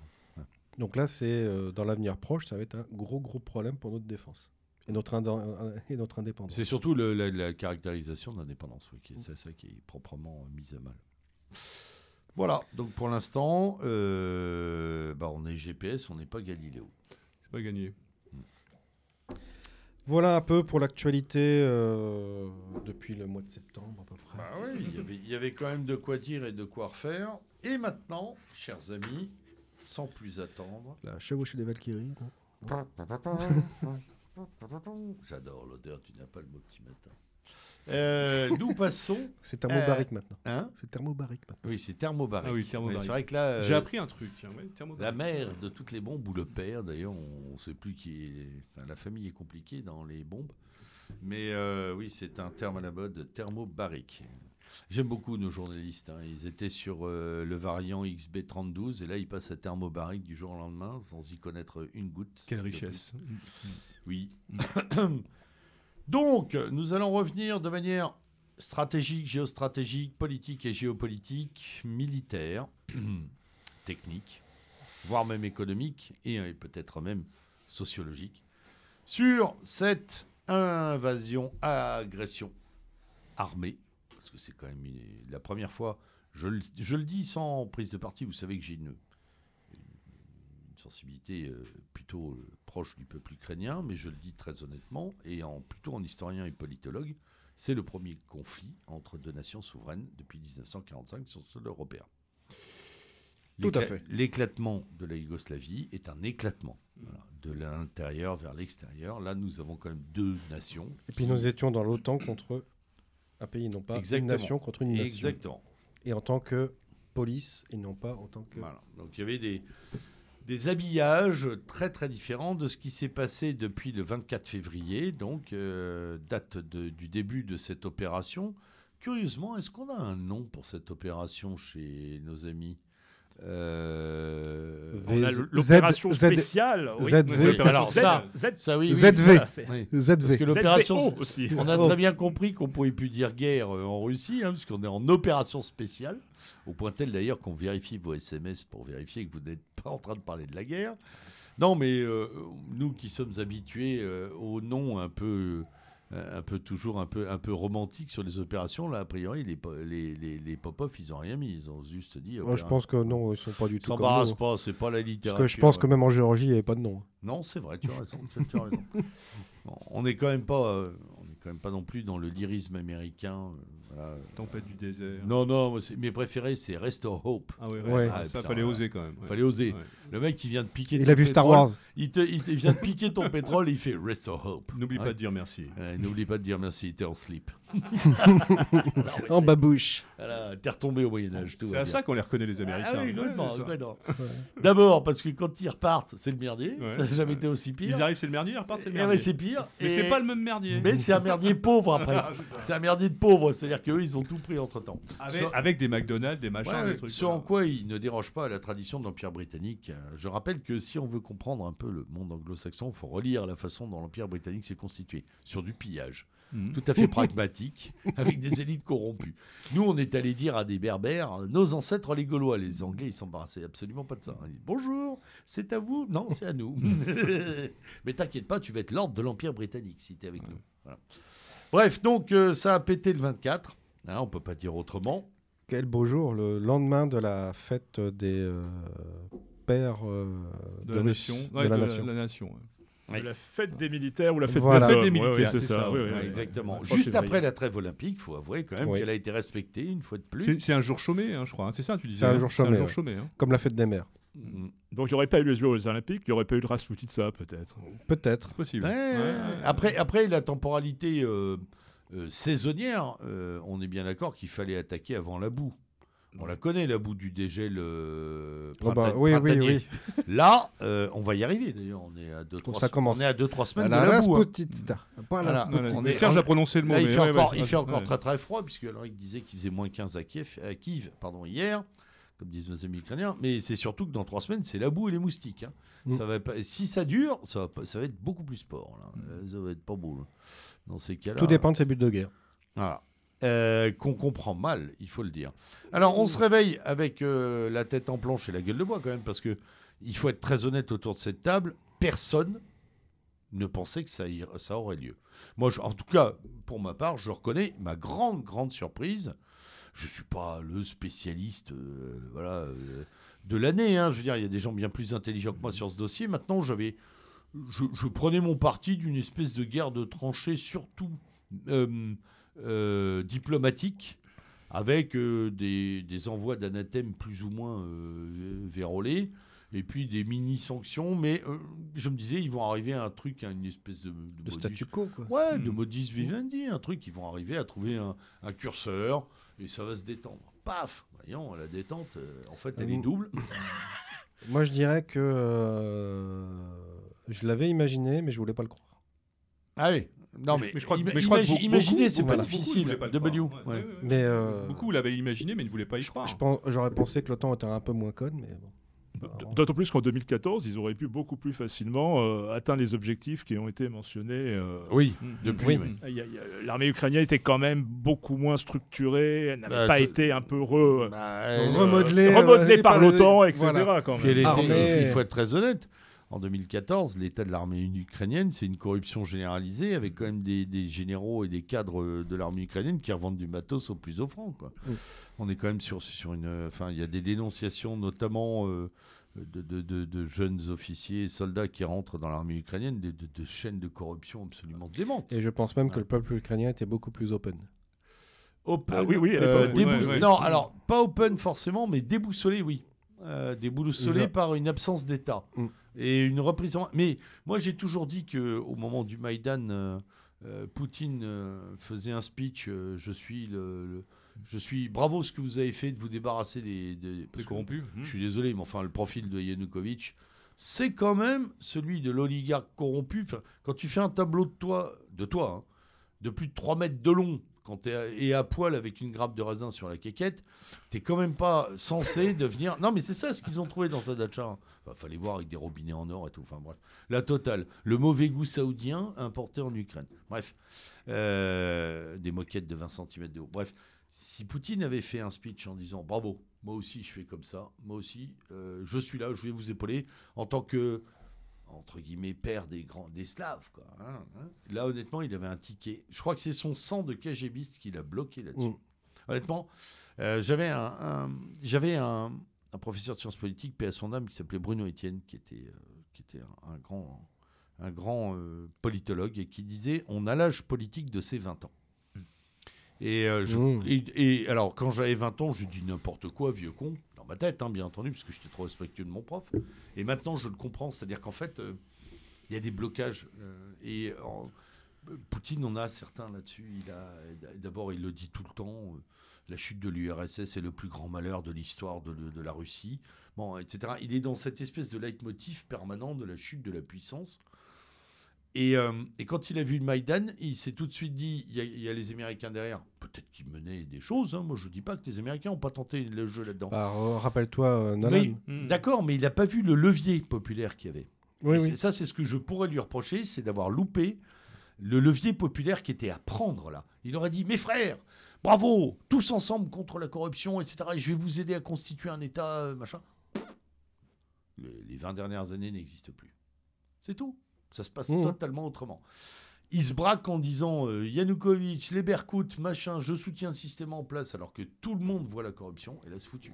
Bon, ça n'empêche pas la, co- la corruption à suivre. Le pouvoir ukrainien est, est une Je sais pas, dernièrement, j'ai entendu, là, j'ai vu un article, là, ils ont trouvé euh, des comptes bancaires de euh, Zelensky, euh, un milliard de, de dollars. Oui, mais. Les Panama Papers aussi, on en Oui, parlait. oui, non, ouais, mais ouais, on- euh, ça, on- enfin, je veux dire, on le sait. Et c'est l'Ukraine, hein. C'est. Ouais, euh, pas- pas non, propre à c'est pas l'Ukraine, que ça. l'Ukraine. Enfin, Quand tu regardes la liste des pour Panama, l'instant- des Panama Papers, il y a pour Non, non, mais voilà, au niveau pour de la l'instant, corruption, on est- c'est pour l'instant, on est poli, mais euh, on fout le nez chez Wexelberg. On fout, on fout le nez chez Abramovich. Hein, et tous les copains de Poutine, là, la vingtaine d'oligarques qui, qui habitent à, Moscou, à, à Londres toute la semaine. Ah oui, non. C'est pas beau non plus. Je veux dire, Ouais, mais c'est pareil chez nous avec les euh, ce LVMH. que- et mais bien voilà. sûr, mais attends, c'est pas une nouveauté. C'est pas, c'est pas le. C'est c'est pour Parce que ça nous, on que- appelle ça des milliardaires en France et ils appellent ça des oligarques. mais oui, mais c'est pour ça que ça c'est intéressant aussi d'en débattre. C'est-à-dire même euh, euh, d'abord, et euh, c'est une vieille leçon que m'avait donné Ratti il y a très longtemps. on gouverne jamais seul. Hein. Mmh. Euh, voilà. Non, non, mais parce que nous, on, a- on est un peu essentialiste. Parfois, on dit ouais, lui, il est nul, lui, il est bon, Poutine, il est très bon, Zelensky, c'est une burne, etc. Non, en fait, c'est jamais Poutine tout seul. hein. C'est jamais Zelensky tout seul. Il y a un essaim, il y a Mmh. un écosystème autour des gens de pouvoir. Faut pas l'oublier. Et Mmh. cet écosystème est toujours oligarchique et mafieux. Quasiment. Voilà. Donc on ne peut pas se départir complètement de cette affaire-là. Et ensuite, euh, malheureusement, euh, on est aussi lié à une époque et à des traits dominants de son époque. Euh, Zelensky est un amuseur public de 20 ans de moins que Poutine. Poutine est un ancien colonel du KGB qui a fait fortune, de manière approximativement mafieuse quand même, à Saint-Pétersbourg quand il était adjoint au maire.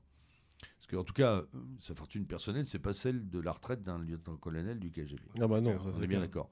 À près de 100 millions de- de- d'euros de, à peu près d'estimation. Voilà. Donc, euh, il y a des transformations comme ça. Il y a des coches loupées, sûrement, au début, fin des années 90, début des années 2000. On a loupé un truc, nous, les Européens, avec Poutine. C'est très certain. Il y a une fenêtre. Oui, on parlait de cette, Non, cet axe c'était 2000. Paris-Berlin-Moscou. Pardon ouais, ouais. Poutine, c'était 2000. Non, mais je dis, à partir de Non, non, mais- 99, Ah, ouais, ouais. Ah, à partir de 99, 99, j'ai compris l'idée 90, plane. C'est d'ailleurs ce que feu Dominique Mm. Vénère a, a défendu dans plusieurs de ses ouvrages, hein, Mm. de ce, ce qu'il appelait le partenariat euro-russe. Mm. Parce que moi, je suis pas, je suis pas eurasiste, ça m'a jamais parlé cette affaire. hein, Douguin, c'est pas mon cheval. Mais le, le partenariat stratégique et, peut-être même civilisationnel Europe plus Russie semblait mais, euh, aller de soi. Voilà. Comme euh, on aurait pu le faire à l'issue de 2003, au moment où tu avais l'axe euh, Paris, Berlin, C'est ça, c'est pour ça que je te dis, c'est ça, pour ça que je te ça, dis, ouais. 99, 2002, 2003, il y a une fenêtre de tir que tout le monde a miné. Les acteurs principaux euh, européens et russes l'ont miné. Les acteurs périphériques, mais en fait centraux, chinois et américains, se sont dit oulala, si jamais ça se fait, hmm, c'est nous on devient la périphérie justement, et eux ils deviennent le centre. Il faut Le pas- Heartland. Voilà. Voilà, le Heartland et, et donc interdiction de le faire. De là, effectivement, ce dont on parle, de là 20 ans de- d'incompréhension, de, réarmement, de, de paranoïa euh, sur contre-paranoïa, je vais vous attaquer, je vais vous encercler, je- mais non, t'es pas encerclé, si, je suis encerclé, etc. etc. Qui crée, euh, qui crée euh, cette montée depuis d'ailleurs quelques 18 mois là, à l'heure Mhm. actuelle, hein, qui est une montée au, flam- au flambeau, c'est-à-dire les accords de 91, euh, on réarme pas après l'Elbe, largement dépassés, etc. Mmh. Je crois qu'il y a une co-responsabilité globale, d'abord des deux premiers acteurs russes et européens, qui est tragique pour nous, parce que moi j'ai toujours en tête cette idée quand même euh, que nous sommes une civilisation, et là on se fait pas du bien depuis quelques Clairement. jours, on se fait vraiment pas du bien en tant que civilisation, pour le plus grand plaisir de la périphérie justement, euh, qui elle déplace le capitalisme sur le Pacifique, euh, tout en nous brillant au nez. Voilà. Et c'est le seul moyen que j'ai à l'heure actuelle de penser cette attaque. Sinon, je ne la comprends pas. Très honnêtement, le déclenchement, là, comme ça, là, d'un coup, est quand même excessivement surprenant. Non Ça vous Serge surprend pas Serge Moi, moi- moi, j'ai plutôt l'impression qu'il y a eu- qu'on est passé très, très, très, très près en fait d'une euh, d'une intervention russe en mai ou fin avril, début mai euh, 2014, au moment d'Odessa. en fait. Oui, Au mais moment- ça, ça, voilà. ça m'aurait paru logique. parce tu me l'aurais dit là, j'aurais dit, ok, c'est. Pa- pa- parce que là, à l'époque, on a eu. Moi, je, je- je suivais ça. À l'époque, j'avais encore une télé, donc je regardais la. Elle est tombée en panne depuis. depuis non, non, mais comme mais- nous, mais euh, voilà. on n'a plus d'écran depuis des et- années. donc- Et, et à l'époque, je regardais la, la, la- la télé russe et on voyait les informations qui passaient d'une durée de 30 minutes, 40 minutes, 50 minutes. Et à un moment, au paroxysme, c'était une heure et demie d'informations sur le, les fascistes à Odessa, etc. Et, et on, se disait, ça y est, ça va. euh, Ah, mais, Ça- mais ça- on ça- a ça- eu des, des- euh, Oui. Serge, on a eu un début de truc puisqu'on avait. Slavian, c'était au, au moment où, où les petits hommes verts. Voilà, les petits hommes verts, voilà, petits hommes verts en Crimée. Mais Ouais. ça, c'était plutôt, Là, c'était là, plutôt fallait quand en- même être aveugle pour pas voir des Russes. Oui, hein. enfin, surtout la Voilà, marine. voilà. Surtout la, surtout Mais- la marine. hein. Mais, mais, mais ça, ça s'est fait Alors, de mais manière. Oui. les, les types, les troupes Non, sur non, le terrain. mais ils étaient une centaine. quoi. Je veux dire, non, mais c'est pas ça. C'est juste qu'à un moment, tu as des mecs qui sont Mm. des miliciens du Donbass. Donc des types, euh, ils ont un anorak bleu et un casque de la Deuxième Guerre mondiale sur la tête. Et tout d'un coup, tu as des types qui arrivent, ils ont tout l'armement. Ils ont tous les, ils ont les tenues pixelisées, ils ont tout ce qu'il faut, sauf les badges. Et là, il nous dit, et là, on a le père Poutine qui nous dit, il y a personne. Oui, quand même. euh, Ah, ils se sont habillés. Eh, chez- tu sais qu'il reste, quelques, reste quelques amateurs hein, qui reconnaissent les uniformes comme des cannes. Mais, mais je, je me demande s'il n'y a pas une décision de, de non-intervention qui Je aurait été prise. Ça, c'est ce que disait Prilépine à un moment lors Ouais. d'un. euh, lors d'un colloque où il est venu à Paris il y a 5 ou 6 ans, et en fait, l'unanimité se faisait pour l'intervention, et seul Poutine a refusé, a dit non, on va, on va parier que l'Ukraine va s'effondrer. euh, Elle va venir d'elle-même. Elle va venir d'elle-même. Donc euh, c'est ce moment où, où à Slaviansk, effectivement, la, la petite, le petit groupe d'une centaine de personnes de... J'ai oublié le nom. Girkin, en fait. Ou Smi- comment s'appelait-il ce, cet- cet ancien, cet ancien officier du KGB Ah oui, si, si, si, euh, si. Euh, alors, il a un double nom. Il a un double Avec nom, sa Girkin. petite moustache impériale. Exactement, oui, c'est Euh, ça. attends, Girkin, Igor, Girkin, c'est un de ses- Igor. Non, c'est pas Igor. Ah mince. Oui. Et, Euh, et- et- et en fait, à un moment, il a dû abandonner Slaviansk et ils se sont, ils se sont regroupés à Donetsk, effectivement. Il y, a eu, il y a eu ensuite quand même. C'est peut-être Girkin. Mais c'est pas son vrai nom. C'est pas son vrai nom, oui. Et et- et- et il y a eu donc ensuite une, une intervention assez euh, de l'armée ukrainienne. Donc au début, il y a eu une intervention de police. Il y a eu ensuite une intervention de l'armée ukrainienne. Et ils se sont fait coincer dans des, euh, ce qu'on- appelait, on appelait ça les chaudrons à l'époque, le long de la, la frontière. De- ils se sont pris des coups d'artillerie de- des deux côtés. Et euh, Et ça a gelé le truc. voilà. Et, euh, et, et- et je me, moi, moi, moi, je me demande si en fait euh, Poutine n'essaie pas actuellement de réparer l'erreur qu'il estime avoir fait en 2014 en décidant de ne pas, avoir, de ne pas intervenir. Je me demande si c'est pas un truc un peu je dis pri- primaire, Oh, obsessionnel, euh, obsessionnel un, peu comme, un peu comme un enfant qui a raté son truc ou le, Et je veux le refaire. voilà, le, le type qui a raté. euh, Mais, mais on sent en toile de fond chez lui ce, ce côté esprit de revanche, euh, cette frustration permanente. Alors, les Occidentaux ont fait ce qu'il faut pour qu'ils se Ah oui, sentent oui, frustrés. oui, On, l'a- l'a acculé, Il- effectivement. il a- oui, oui, oui. enfin, je veux dire, à une époque, il en demandait pas grand-chose et on- ils sont, sont tous sous sa gueule, faut être clair. Quoi. Je pense que- Ah bah, Ah, je moi, pense je, que moi, moi, je pense qu'il y a eu de la, la période dont je vous parlais tout à l'heure. Euh, et Dieu sait si je suis pas poutiniste et poutinolâtre, honnêtement. Mhm. Mais la période dont je vous parlais tout à l'heure est une période d'humiliation. Ah oui, c'est- il Pour moi, fait, oui, oui, il s'est Il y a eu une période euh, d'humiliation. Et je pense qu'il s'est encore fait plus humilier ces dernières années. là. Euh, je ne Avec sais la, Li- pas- la alors là- Libye, il faut pas oublier la Libye. Hein? Ah oui, Oui, il y a eu la Libye. Ah oui, la Libye, oui, hein. là, on l'a La no-fly zone. euh, Ils l'ont pris pour un clochard. là. Ah ouais, Ouais, ouais, ouais, c'est pour ça qu'après en Syrie, euh, il a dit bon là. c'est Oui, mais on- justement, tu on vois, ne en- rigole tu- plus, là. Tu, tu- tu parlais d'humiliation, je, trou- je retrouve, je, je pense qu'en Syrie, il avait retrouvé sa superbe. Faut être très honnête. Oui, oui. La Syrie est une ça- excellente opération de la ça, Russie. ça- à mon avis, ça n'a pas suffi.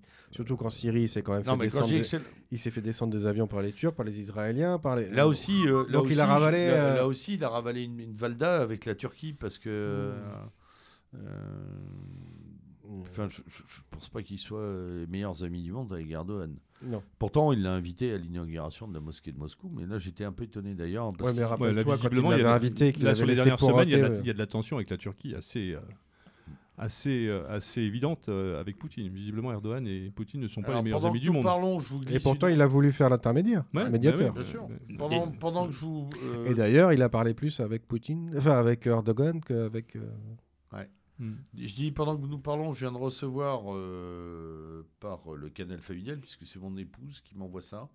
Euh, les Américains viennent de réussir à faire changer les Émirats Arabes Unis euh, euh, À de position. Ils vont augmenter la, la production de pétrole. Ouais. Alors qu'ils avaient dit ce matin qu'ils ne feraient rien. Mm. Et là, a priori, ils augmentent. Ce qui n'est pas une excellente nouvelle pour Non la plus. Russie. les 4 ça. Mm. Donc, Vous augmentez, on vous vend des F-35. Ouais, mais ça va être ça. Ça va Mais être on ça. est bien d'accord, c'est Ouais. pour ça qu'on en parlait tout à l'heure.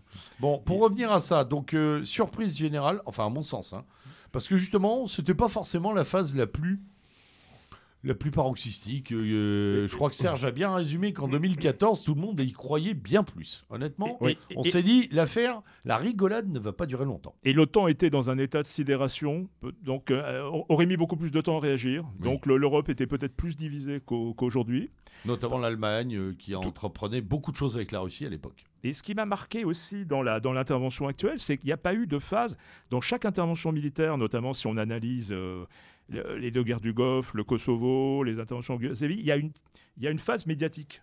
On- il y a- il y a- Un bourdonnement. un bourde- pendant quelques, pendant Ouais. quelques mois, on, on fait passer l'information que tel État est vraiment méchant, il faut intervenir, il faut que la communauté internationale prenne des décisions, on, on va aux Nations Unies, on pose le problème, on essaie de... On, monte, on, On- montre des fiels en plastique. Enfin, voilà, il y, a- y a tout Ouais. un dossier, on monte un dossier euh, vis-à-vis du public. Complètement. Et, et- et à la fin, on dit bon, on va être obligé, de- malheureusement, de faire une intervention humanitaire. euh, donc, donc soit vous êtes avec nous, soit vous êtes contre nous, mais en toute façon, on va la faire, quoi. Et, et là, ça s'est fait brusquement. Il n'y a eu aucune préparation ni de l'opinion russe, ni de l'opinion internationale. Alors, Bah, on aurait- Sauf au moment de son discours. voilà. Et, et, et, et- et- et Ouais, par contre, le- alors là, le discours, c'est comme dit Serge, c'est un des, enfin, C'est juste un détonateur. Ouais. Enfin, c'est c'est pas le détonateur, mais C'est c'est. euh, justificatif Bienvenue, bonjour, levez-vous. En plus, c'est à 4h du matin. 4 heures je du crois. matin, oui, oui, oui. C'est, Le euh, jeudi, oui, oui. C'est vraiment, c'est un truc. Tu te lèves le matin. Moi, je me souviens, ma femme euh, qui se lève juste euh, avant moi me dit euh, ça, la guerre a démarré en Ukraine. Je dis pardon, euh, euh, pas cette nuit. Elle me dit si, il a parlé à 4 h du matin. Je dis ah la vache. Ça, c'est un agenda Après- qui, après- tout- et qui sort tout le monde du col. Dans son discours, il y a une chose qui m'a interpellé, c'est qu'à la fin, il a dit euh, ce que je fais, c'est pour les euh, pour les générations futures.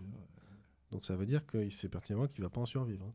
Hmm, J'en sais rien. Ouais, Mais moi, j'ai une idée Ça, sur ça- cette affaire-là. J'ai une idée sur, euh, sur la signification de cette fin, qui est tout à fait. Après, euh, quand j'entends, bon, après c'est au niveau du gazoduc, je pense qu'il a voulu que ça soit terminé, parce qu'il est terminé le gazoduc jusqu'en Oui. Allemagne, Ouais, oui. pour laisser quand même après lui la possibilité d'apporter du gaz, parce que si jamais il l'avait fait avant la finalisation, ils n'auraient jamais été finalisés. Ouais, enfin, ça n'a pas empêché l'Allemagne, euh, sous pression, de finir par lâcher l'affaire au bout de 10 jours. Euh, Elle apporte toujours du gaz russe. hein. oui, mais euh, elle s'engage à diversifier ses Ouais, apports, ouais, ses mais- machins, etc. Euh, voilà, bon. il y a quand même des Mais changements. ce, ce- euh. ce fameux discours de Poutine mériterait quand même d'être, comment dirais-je, expliqué, détaillé, découpé, parce qu'il y a quand même des choses qui sont avancées là-dedans qui sont quand même lourdes de conséquences. Mm.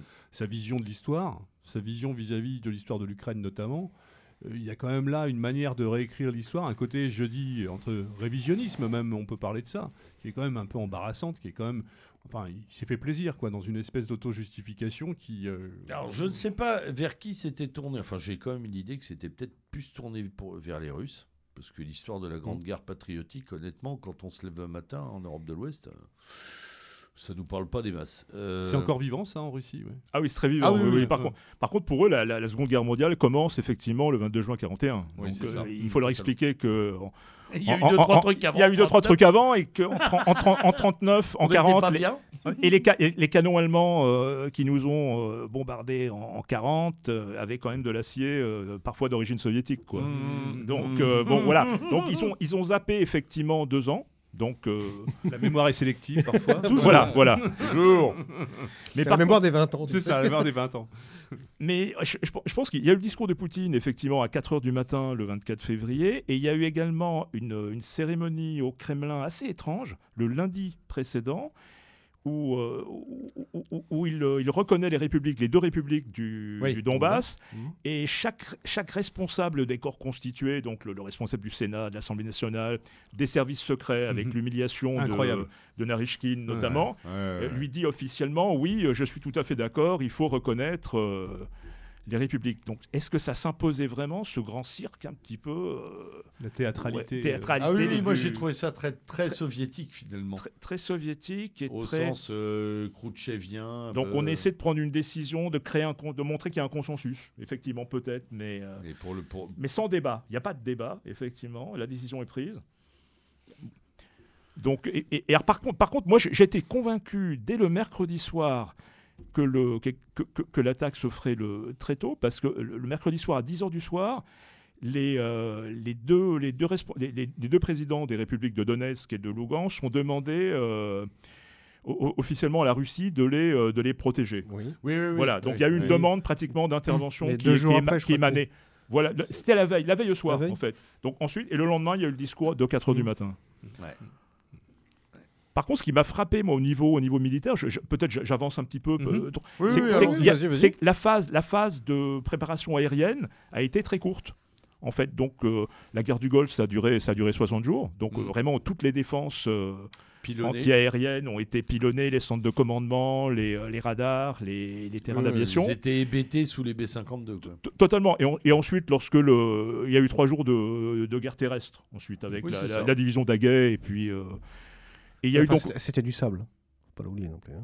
oui, oui, aussi, oui, oui, oui, oui, aussi, aussi. Mais ce qui est, ce qui est étonnant, c'est que les Russes visiblement se sont contentés de, de 90% de, de, de destruction des défenses euh, aériennes ukrainiennes. Donc euh, il y a- ils ont pris, ils ont pris le risque d'avoir euh, une, une- une chasse résiduelle qui viendrait les, les gêner de temps en temps. Ce qui a eu lieu tous les, jours pratiquement quoi. Mm.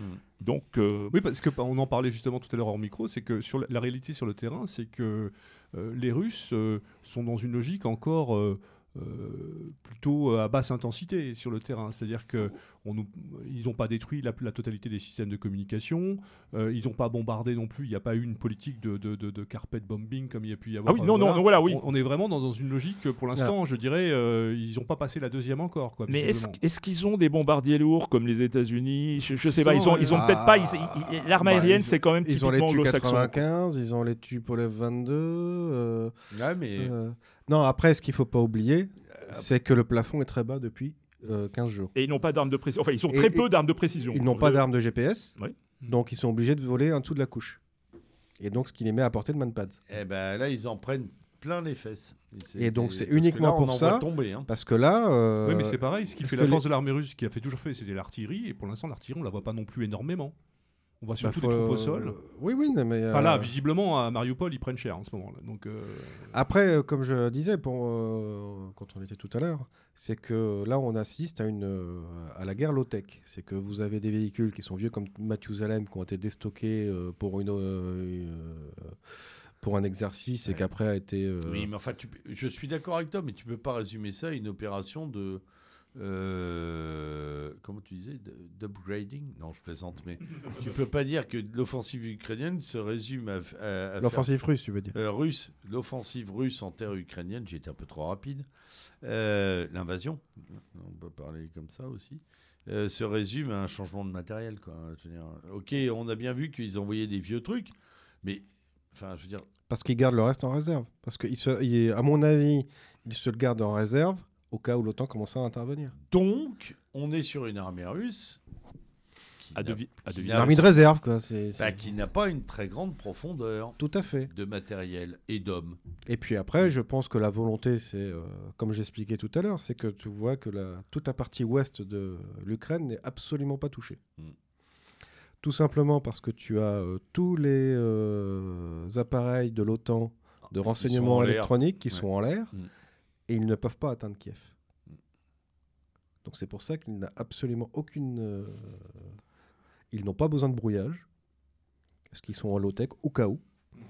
Euh, Pourtant, Poutine euh, dit à qui veut l'entendre que le but, c'est quand même de mettre toute l'Ukraine à, à genoux, quoi, ouais, de récupérer. Mais, bon, euh, c'est... c'est, euh, Ouais, enfin, si tu t'assois sur la Galicie, c'est pas extrêmement grave. euh. bah, il y a toute la partie grenier, quand même, grenier à blé. euh, toute Ah la oui, c'est sûr, ouest, c'est sûr, le vive, etc. ouais, ouais, on est bien ouais. d'accord. hein. Donc pour moi, là, ce que je vois, c'est qu'il veut récupérer tout le sud de la mer Noire, au niveau de la mer Noire, jusqu'à Ouais, la, Tran- jusqu'à Transnistrie. Mm. Et pourquoi pas laisser la toute petite poche après Odessa, Mm, rien que pour, à la limite, pour ridiculiser un peu, laisser juste ce petit truc euh, aux Ukrainiens, mm. et tout, le- tout l'est du Dniepr. Donc Tout ça, ce, ça, ce croissant là. s'adosser au Comme- Dnieppe comme barrière naturelle, Voilà, éventuellement. Oui. tout à fait. Et par contre, là, le ils mur sont- de Berlin le Kiev Dniepr. en deux, et on revient au mur de Berlin. Quoi, Voilà, c'est ça. Mais ils Moi, sont, c'est dans, ce que je vois. ils sont dans la zone ukrainienne, dans ces cas-là, autour du Dniepr, vers euh, Zaporozhye, etc. Mmh, oui. C'est euh, Euh, c'est plus. c'est plus, c'est plus russophone. Et, Ouais, mais de toute façon, le problème, il n'est même pas sur la russophonie, c'est ce que j'expliquais dans la précédente émission. Euh, Disons on- qu'ils peuvent pas se permettre d'avoir une frontière en terrain vide. C'est pas seulement Il- les russophones, les russophones ne sont pas pour autant russes. C'est aussi ce que nous montre ce conflit. Parce que si vous prenez les bataillons de volontaires à l'Est ou même les régiments, la 58e brigade de marine, 90% de russophones chez les Ukrainiens. Oui, mais bon, Euh, euh, je vois quand je discute avec ma femme et qu'on écoute euh, les informations, même les Ukrainiens ils parlent russe. hein. Oui, mais c'est ce que je te dis. Donc, c'est ce que je te dis. Euh, voilà, Ce c'est que je te dis, notre camarade Pascal qui va souvent à Kiev nous dit toujours que la langue majoritaire dans les rues de Kiev, c'est le russe. hein. ouais. Voilà. Donc c'est pas linguistiquement parlant, on n'est on n'est même pas sur une frontière linguistique. Non, non, ce que dit pas du tout. Serge, quand il dit on n'est plus chez les russophones, en fait il y a beaucoup de russophones qui sont très ukrainiens maintenant, Oui. et plus du tout russes. Et donc c'est plutôt compliqué de redessiner une frontière qui soit pas considérée par les Ukrainiens comme une- un vol de territoire pur, pur jus, parce que c'est ce qui va se produire. Et donc moi j'ai très j'ai très envie de dire qu'on va assister à un. Alors, j'hésite sur les exemples, une balkanisation, une libanisation, ou même un truc un peu à la. à, à la syrienne, peut-être. Ouais, même. ouais, euh, et alors, moi, je vais sur un truc beaucoup plus simple, hein, Serge. Belfast, Ah Londonderry. ouais. Ok Mhm. les, les- les- les Irlandais parlent l'anglais, hein, et ils mangent euh, du, au McDo, mais ils détestent l'anglais. Ils sont pas anglais. Voilà. Et ça, c'est exactement ce qui est en train de se positionner. Euh, je ne sais pas si les Russes ont bien compris que les Ukrainiens n'étaient plus Russes. Mais Et je, là- sais- et- et je là- me et là, demande ça- si c'est pas une erreur stratégique ça. Parce que quand les, les- alors euh, il faut raison garder, les images sont toujours de la propagande et la propagande à la guerre, on sait très bien ce que c'est. Mais quand on quand on écoute les témoignages des quelques officiers attrapés par l'armée ukrainienne, les types pensaient vraiment se faire applaudir en arrivant.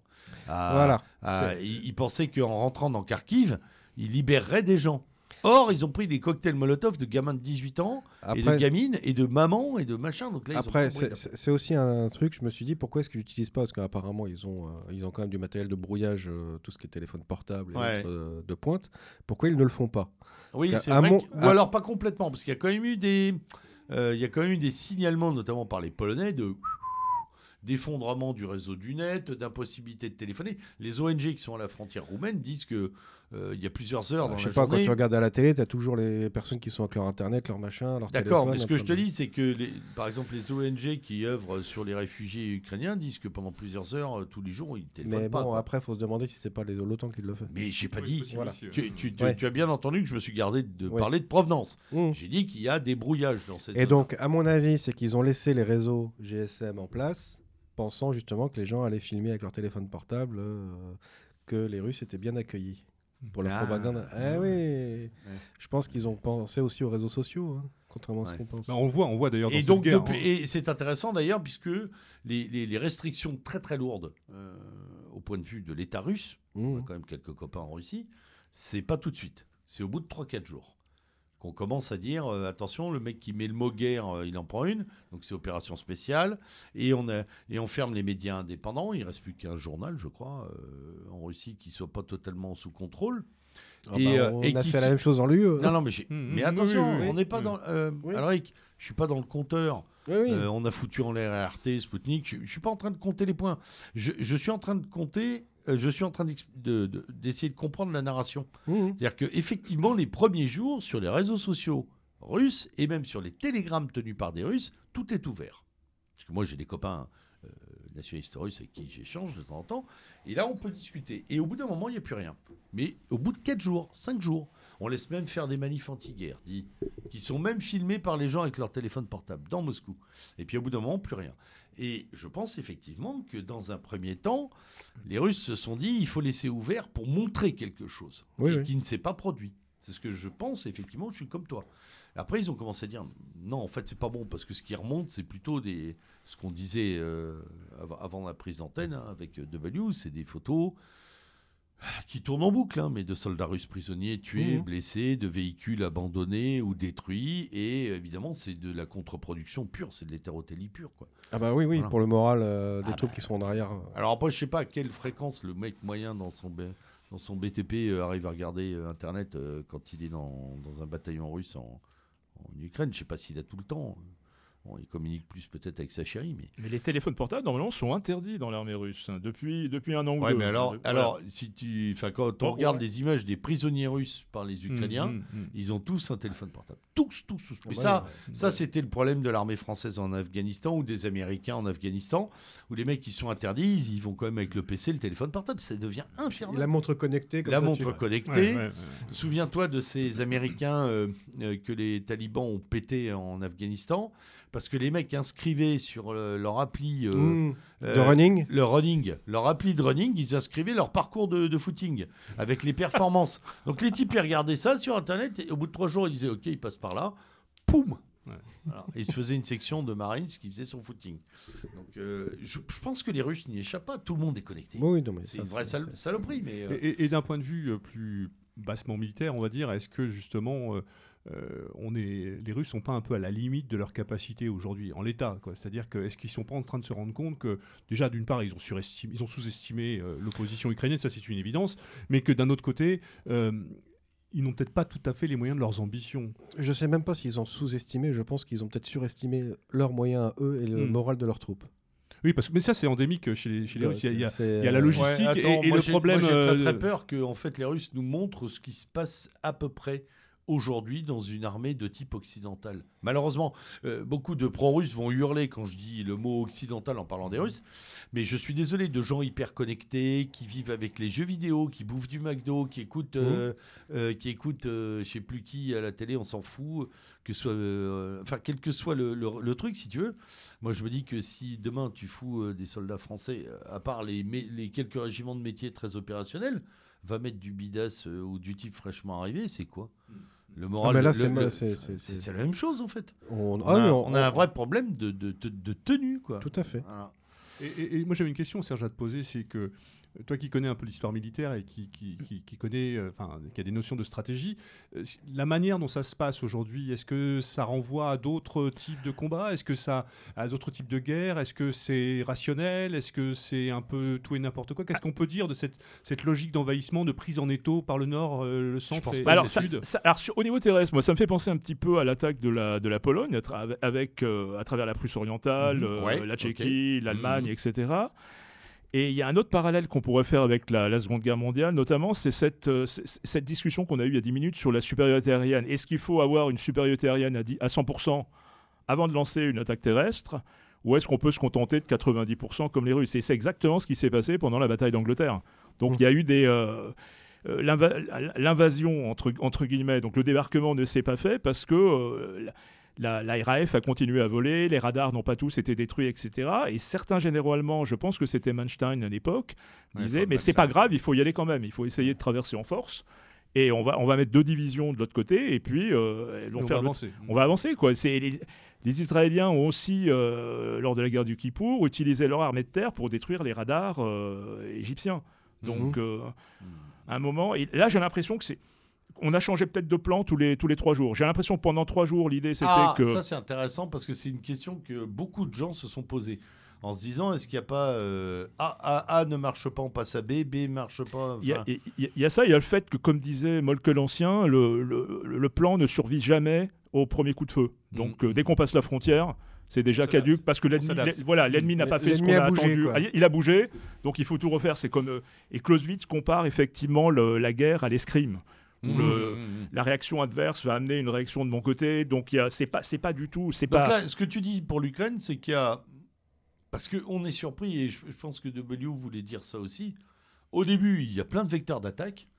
Mais on se dit, tiens, ils foncent sur Kiev en fait. C'est juste, euh, ils sécurisent le Donbass et ils foncent sur Kiev. Et je pense, je pense, je pense, que ce qui peut nous donner un, un indice, c'est le fait que Poutine, à un moment, au bout de trois jours, trois ou quatre jours après le début de l'offensive, a relancé un appel aux officiers euh, généraux ukrainiens leur disant maintenant c'est à vous de vous débarrasser hmm. euh, de, la caste au pouvoir, des nazis, etc. voilà.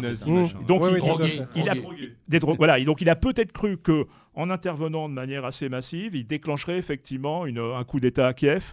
Et, et peut-être l'intervention à Kiev qui s'explique peut-être par la nécessité de les appuyer au cas où ça aurait hmm. fonctionné. Autre, autre, autre possibilité, c'est que ça soit simplement une, une solution pour fixer une partie de l'armée ukrainienne. Mmh. Euh, au nord, pendant qu'on agit au sud et dans le, dans le Donbass. Donc il, faut, il faudrait vraiment regarder les unités, quelles sont les forces résiduelles actuellement, là, on n'a pas de renseignements. On n'a pas grand-chose. On n'a pas grand-chose. Hein. Parce que pendant un moment, moi, pour, le, pour cette, euh, ce début d'invasion, euh, moi je voyais la descente sur Kiev afin d'éviter tout repli vers l'ouest et donc vers la Pologne pour le réarmement potentiel. Ouais. Donc tu mets ta colonne de 60 km qui te sert à, arrêter toutes les... Et euh, tu laisses uniquement quelques routes libres pour pouvoir évacuer les, civils. Et c'est pour ça que même sur ces routes-là, ils font quand même du bombardement. Hmm. Et après, pendant que l'autre partie, à mon avis, là où ils ont eu la problématique, c'est euh, Kharkov. Bien prononcé. Kharkiv. Oui, moi je me prononce en russe, excusez-moi. c'est en Ukraine, hein, je te rappelle. Oui, oui, mais bon. C'est en euh,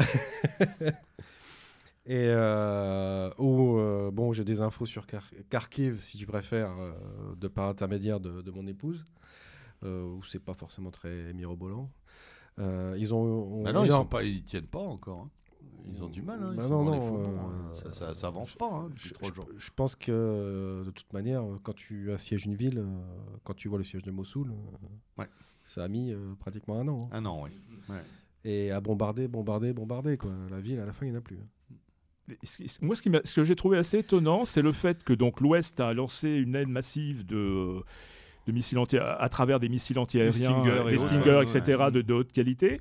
On parle de 70, 70 000 missiles, ce qui me paraît, ce qui me paraît un petit peu, un petit peu. Stinger? 70, non, pas des Stinger, mais au, au total, 70 000 missiles euh, tirés été- par les Ukrainiens? Euh, Non, auraient non, été, non, non, non, été en livrés, auraient été, dotation, qui auraient été déjà Par la livrés. Suède, l'Angleterre, C'est- c'est- les c'est- Américains. 70 000, non, C'est un chiffre énorme, mais ça, c'est le, je crois que c'est le Moi, Washington pense Post il y a, il y a deux ans. zéro, hein. Hmm. Même deux. Alors, par contre, la, la, question- la question Ouais, que je me peut-être 700, ça suffit. Parce que c'est même pas le nombre qu'on a dans l'armée de l'air française. Ouais. La, la question que je me posais, c'est effectivement, les Russes n'ont rien fait pour éviter cette, euh, cette pénétration, les voies de pénétration de, de l'armement, donc à travers notamment. La, oui, la Roumanie. Ouais, ça, La- ils peuvent pas. la c'est difficile. bah, ils, euh, oui mais ils, ils ont gardé quand même une armée en réserve depuis le début. Je crois que c'est la 38e ou la, ou la Qui, les 35e Ukrainiens armée. Non, non, les Russes, qui Les est au, à, à- au- à l'angle de la.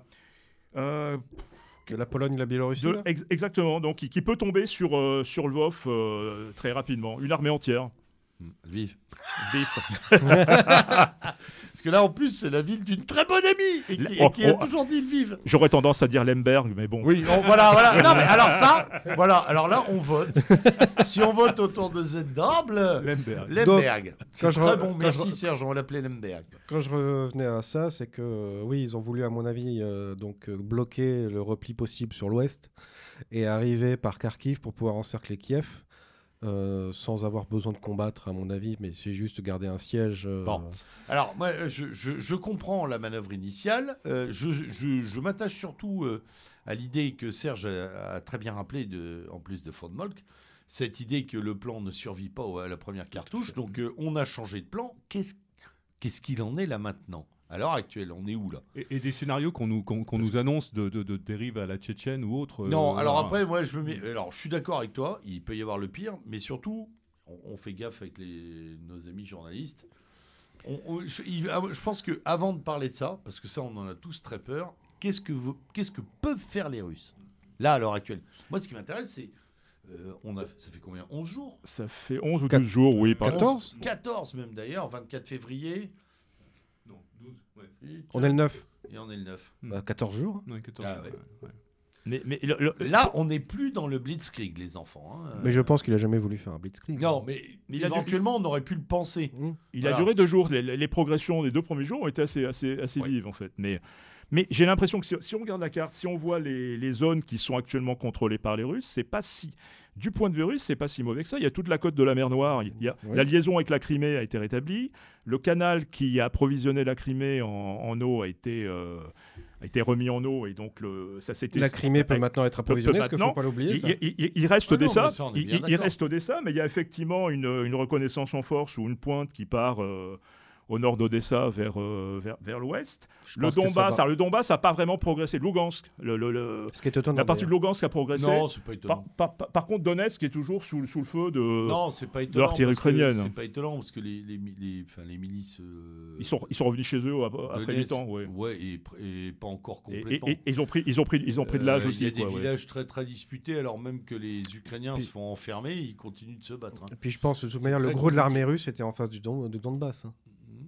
Euh, L'armée ukrainienne. Armée L'armée ukrainienne, ukrainienne, pardon. oui, oui, oui. bien sûr, bien sûr. Donc c'est pour ça qu'ils ont du mal Oui, à sortir et puis, aussi. et puis- puis, bon, euh, je veux dire, entre des miliciens et des armées euh, conventionnelles, On- c'est pas jeter la pierre, mais bon. On peut dire ce que ça représente l'armée ukrainienne, d'avoir une idée un petit peu de ce que ça représente. Euh, moi j'avais entendu qu'il y avait au Donbass, il y avait 150 000 euh, Ukrainiens. Non, mais au total, il y a 250 000 hommes dans l'armée ukrainienne. C'est ce qu'on c'est ce qu'on dit.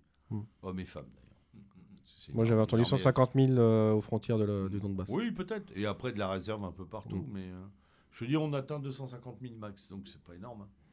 Pas énorme. pas- Après, n'oublions pas non plus qu'il a lancé ses premières attaques avec à peu près 60 000 hommes. Hmm. Ouais. Faut pas l'oublier non plus. Ce qui est ridicule. Mais, mais pourquoi Enfin, Mais il y a des renforts qui sont arrivés. Je suis désolé. mal- Oui, mais, oui, euh, euh, mais- Alors, là, on a- là, on dit qu'on est à peu près à égalité en termes de, de troupes. On est à 150 000 de chaque côté. Mais pourquoi Enfin, encore une fois, euh, on est bien. Enfin, on est en face d'un lieutenant-colonel du KGB, euh, militaire de carrière, formé dans les dans les dans les académies militaires russes. Il n'a pas spécialement réputation d'être un très bon stratège, Bah, visiblement. Poutine. justement, Ouais. on disait Euh, qu'il était pas. plutôt pas mauvais.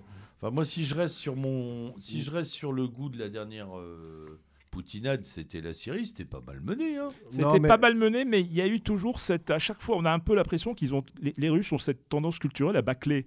À chaque fois qu'ils ont réussi à encercler un groupe de djihadistes en Syrie, ils leur ont laissé euh, la porte ouverte, ils les ont évacués vers Idlib. Ou, euh, et donc, euh, on a toujours cette impression que le, le travail n'est jamais fini. fini. quoi. Voilà. Et ça, et ça c'est peut-être quelque ouais, chose de... ou alors, ou alors, et là on touche du doigt, Serge, un truc un peu plus compliqué. Les chaînes de commandement sont tellement complexes ou tellement euh, rigide, euh, peut-être. oui, rigides oui. qu'il y a pas, il peut pas y avoir un, un, Y a- truc, y a- un truc qui claque rapidement, quoi. Voilà, il n'y a, pas la trace tactique à la, à la Ouais. prussienne, donc il n'y a pas d'initiative au, Après, au niveau le plus bas, je- peut-être. Je pense qu'il a été aussi mal renseigné. Non, Quand- mais tu déconnes. non, oui, oui. non, non, justement. Eh, C'est va-t-on- comme le disait va- tout à l'heure. Va-t-on rappeler que c'est le voisin et qu'il peut faire rentrer n'importe qui Oui, en non, mais ce que je veux dire, c'est que, à mon avis, il a, on lui a dit ce qu'il voulait entendre. À propos de l'Ukraine Ouais. Ah oui, parce que là, on est dans le phénomène. euh, Voilà. On est dans un Parce phénomène que quand de tu reprends justement pouvoir, la cérémonie hein. qu'il y a eu où il a repris son, euh, son, général sur- des sur- services secrets, oui, oui, tout Ouais. à fait. Il était pas parce qu'il avait sans doute des infos, mais lui il voulait peut-être pas les entendre. Hmm. Hein il dit non, c'est tout va bien, c'est comme dans l'armée hein, française, hein, c'est pareil. Hmm. Quand tu fais ton rapport du- sur le moral, et, euh, tu vois que ça Oui, va pas, oui, et quand oui, ça arrive oui, en haut, oui, c'est tout oui, va oui, bien. Bien sûr, bien sûr. Ouais, donc, euh, oui, mais enfin, est-ce qu'on peut. Ouais, ça devient. Oui, non, mais c'est ça, ça tout le problème. C'est qu'à partir du moment où tu es dirigeant, bah, tu, euh, mais même dans les entreprises, c'est la même Mais chose. on est bien d'accord, C'est c'est que- le choc entre l'entrepreneur et le manager. L'entrepreneur, Pour- il veut conquérir le monde, et le manager, il est là pour dire si financièrement et matériellement c'est possible ou pas. Mais je, me, je me demande quand même si le- les aspects psychologiques sont pas les plus importants. Peut-être le fait d'avoir d'a- d'a- d'avoir pendant 8 ans euh, Ruminé. ru- ruminé son échec de 2014 Mmh. en se disant voilà j'ai j'ai choisi en 2014 de ne pas intervenir. En fait je me suis planté parce que les même les russophones s'ukrainisent de plus en plus, Ouais. sont, sont de plus en plus hostiles à la, à la Russie. Euh, les, les Américains sont en train de l'OTAN est en train de Formé. de former et de rendre interopérable euh, Mhm. une grande Oui, partie oui, oui. de l'armée ukrainienne. Donc euh, il y a des armements certainement qui ont dû... donc j'ai raté quelque chose, tant pis, je vais essayer de le rattraper. Quoi. Parce, mais en 8 ans, il ne s'est rien passé. Les, euh, Après, surtout que euh, Alors après, ça n'a pas mis, ça a pas du- mis euh, 15 jours pour être pondu ce plan-là. Non, ça fait un moment que c'est travaillé. Il y en a qui disent que ça fait 3 ans. Ouais. Bon, Il y en a qui disent qu'au moins depuis 2020, il y a des... ça cavale dans l'armée russe. euh, Ah. ce- cette réflexion. donc. Alors on voit sur Telegram des, des- des documents qui auraient été euh, des documents ukrainiens qui auraient été pris dans le, dans le Donbass et qui montreraient une attaque ukra- la préparation d'une attaque ukrainienne, mais peut- peut-être locale vers euh, Donetsk ou pour, ça, le voilà bon Ça, on sait que c'est. Mais là, c'est plus géolocalisé. Est-ce que ça déclenche le tir pour Poutine ou est-ce qu'on est plus sur euh, une, cette réflexion de fond? Moi, je tiens plus sur ton hypothèse que l'éventualité. Alors, peut-être que si, euh, conjoncturellement, il en profite de dire ah bah tiens, ils vont. Les Ukrainiens, euh, à la faveur des beaux jours, veulent reprendre un bout de Donetsk ou de Luhansk. On attaque. Euh, mais c'est surtout, à mon avis, un, une lame- un truc de fond. Tu as raison. il y, a- il y a ça Il y et à mon truc et- qu'il a ruiné l'ancien là. Quand même. Et à mon avis, il y a eu aussi une, une certaine, euh, une très mauvaise gestion des sanctions, enfin du niveau de sanctions par les Européens. Il s'est pris déjà, enfin les Russes se sont pris pratiquement des sanctions maximales avant l'attaque. Oui. En fait, au moment de la reconnaissance des républiques du, du Donbass. Donc à partir du moment où il s'est dit de toute façon ça va pas changer grand chose. Depuis 2014, euh, il, il- Je vis sous sanction. je vis, façon. je- je vis sous sanction, donc j'en profite quoi. J'ai été Et puis en plus, ça m'a permis de me développer. c'est ça, je suis condamné pour attaquer une banque, tout compte fait, on y va, on en prend trois d'un coup. Et, euh, Hmm. Puis donc, après, je, cette- je- je pense aussi que le moment était opportun parce que euh, j'en reviendrai aux armées de l'OTAN. Ça ont des. La- la- euh, L'armée de l'OTAN, c'est une puissance aérienne. Point. Les... Toutes les euh, forces aériennes de l'OTAN sont des forces aériennes vieillissantes. Parce que les États-Unis ont pratiquement, comme j'expliquais, la plus vieille flotte aérienne du monde. Hmm. faut pas l'oublier. Les F-35, ils sont au nombre de 300. Ils ont 200, euh, même pas, ils ont allez, 150 F-22. Je veux dire, euh, c'est pas les États-Unis qui vont faire grand-chose si tous leurs systèmes de défense aérienne sont efficaces. Hmm. Elle va venir se casser les dents.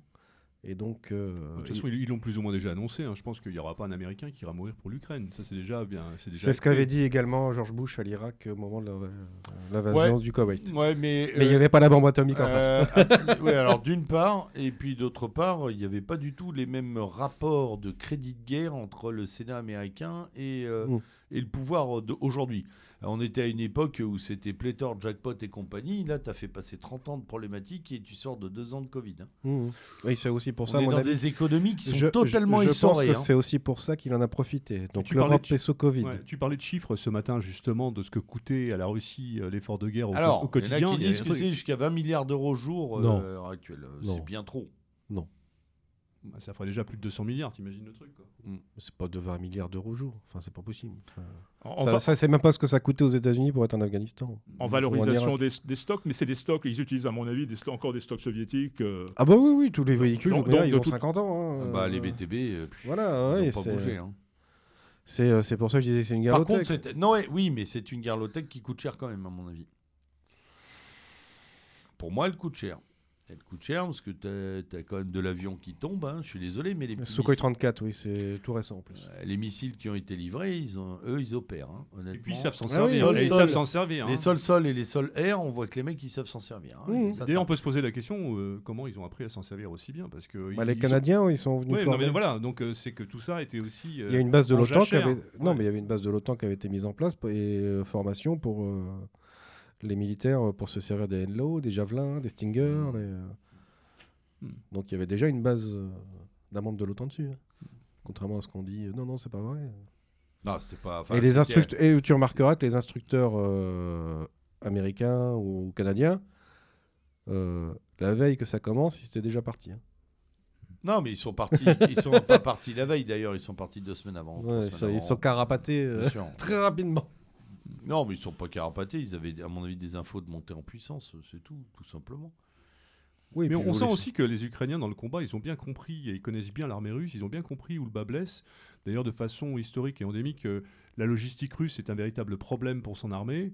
Je me rappelle, moi, déjà, quand on étudiait ça dans les écoles de renseignement, euh, Oui. on travaillait sur, euh, sur la logistique, on, on écoutait, puisque c'était les seuls réseaux déjà qui étaient en clair, et c'est toujours le cas, les réseaux radio, mais il y a un vrai, vrai gros souci. Et ça, avec le temps, ils n'ont pas réussi à le... à le- et, et je crois que les Ukrainiens, de ce point de vue, l'ont très, très bien Ah bah, compris. ils ont quoi. tapé tout, tout la pro. hein. Ouais. Ils ont Bah, tapé la pro. Les Ouais, ouais, problèmes de ont- ravitaillement euh, en gasoil, en bouffe, en pièces détachées, c'est quand même un truc, c'est historiquement, c'est une, c'est, c'est une Parce que. Poutine peut le dénier, mais les, les, les- bon, après, les, les, les, vidéos des habitants euh, qui filment des soldats russes en train de sortir du, de la bouffe de supermarché, euh, il y en a, il y en a au kilomètre. Donc, euh, Bah, je croyais qu'ils étaient pas dans les villes. hmm?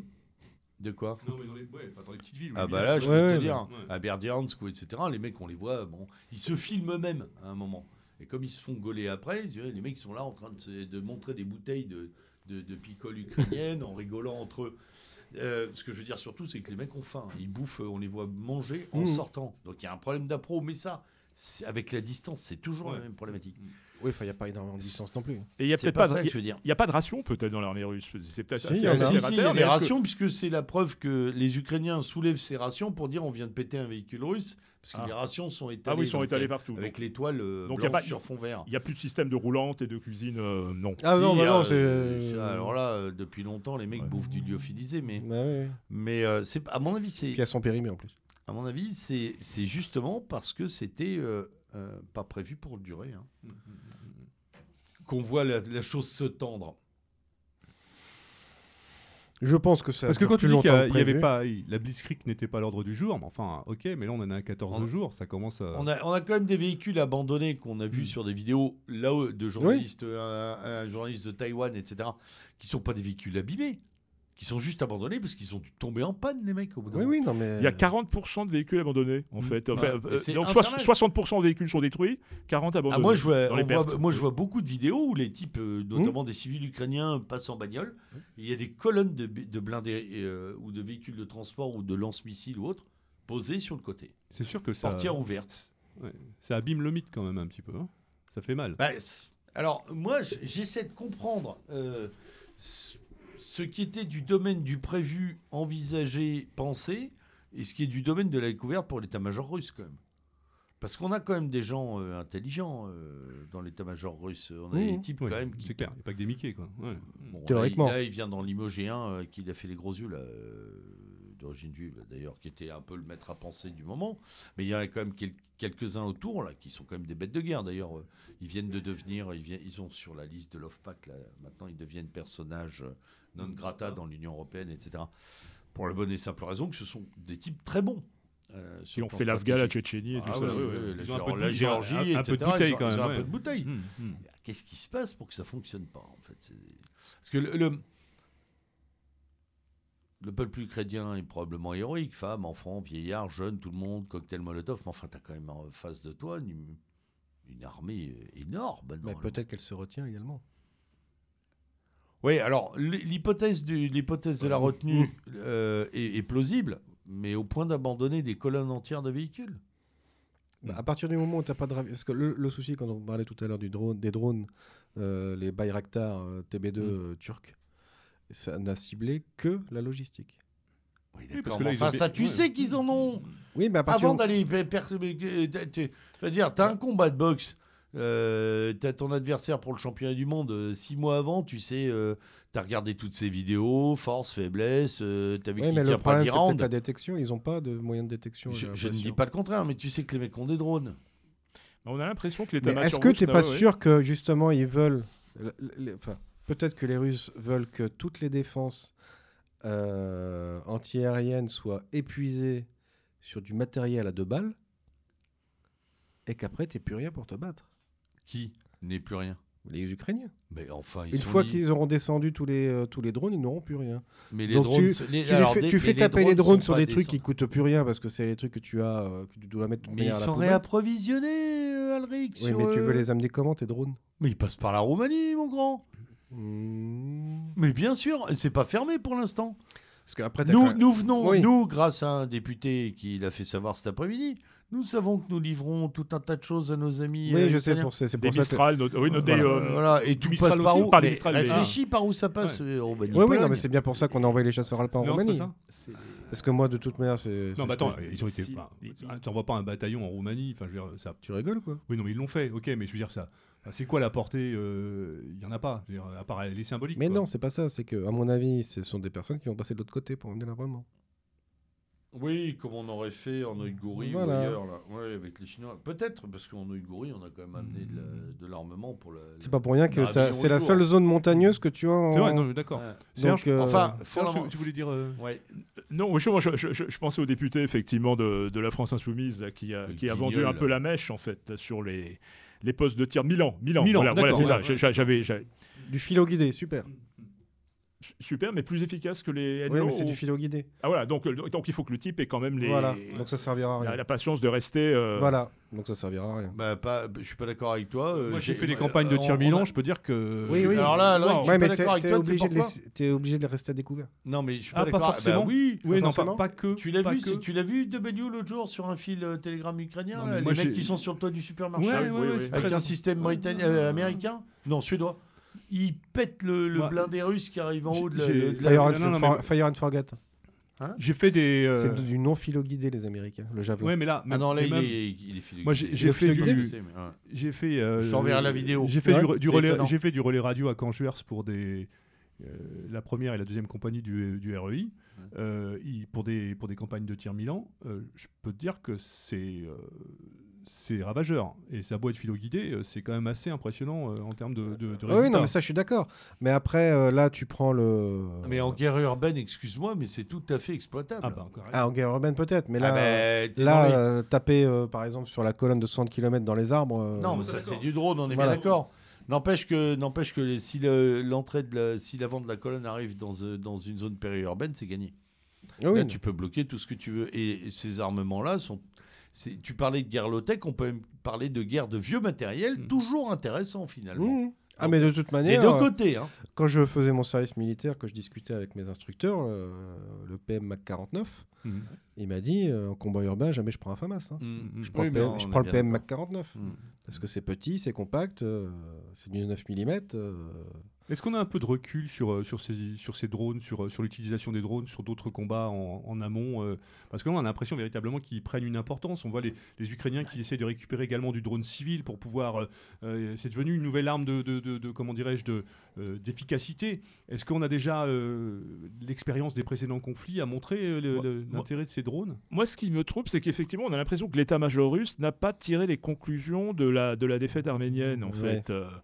Et, qui, qui a eu lieu comme il y a 18 mois. Donc, euh, Ouais, qui, est quand même très net. euh, très net. cette et affaire. je pense qu'ils avaient des observateurs à l'époque sur place qui auraient. Je- alors là, je l'ai. Bon. S'ils n'ont envoyé personne, alors là, je. Voilà.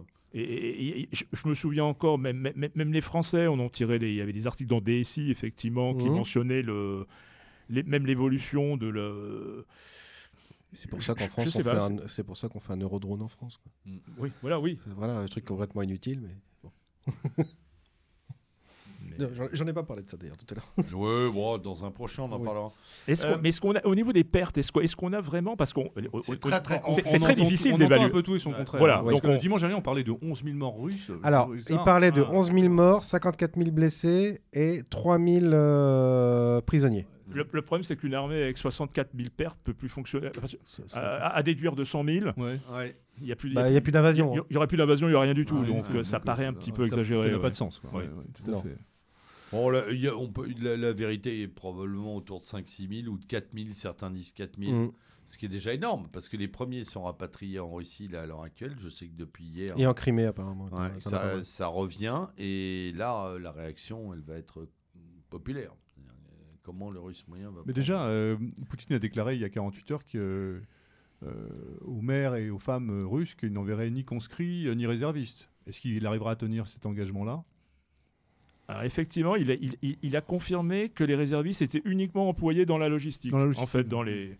Ah, ça veut- Et, et qu'il allait les retirer. Alors, par contre, on assiste visiblement depuis hier à une rotation, Une rotation. de l'armée russe. À- on, les, on les renvoie à Belgorod, notamment, pour, se, pour, recom- pour, pour recompléter les unités. euh, et- Parce que là, actuellement, tu as la- la- l'armée russe qui attaque en- de façon organique. Elle n'utilise pas du tout ce que, le, le système de GTIA qu'on avait, qu'ils avaient en Syrie. Ouais. Mm.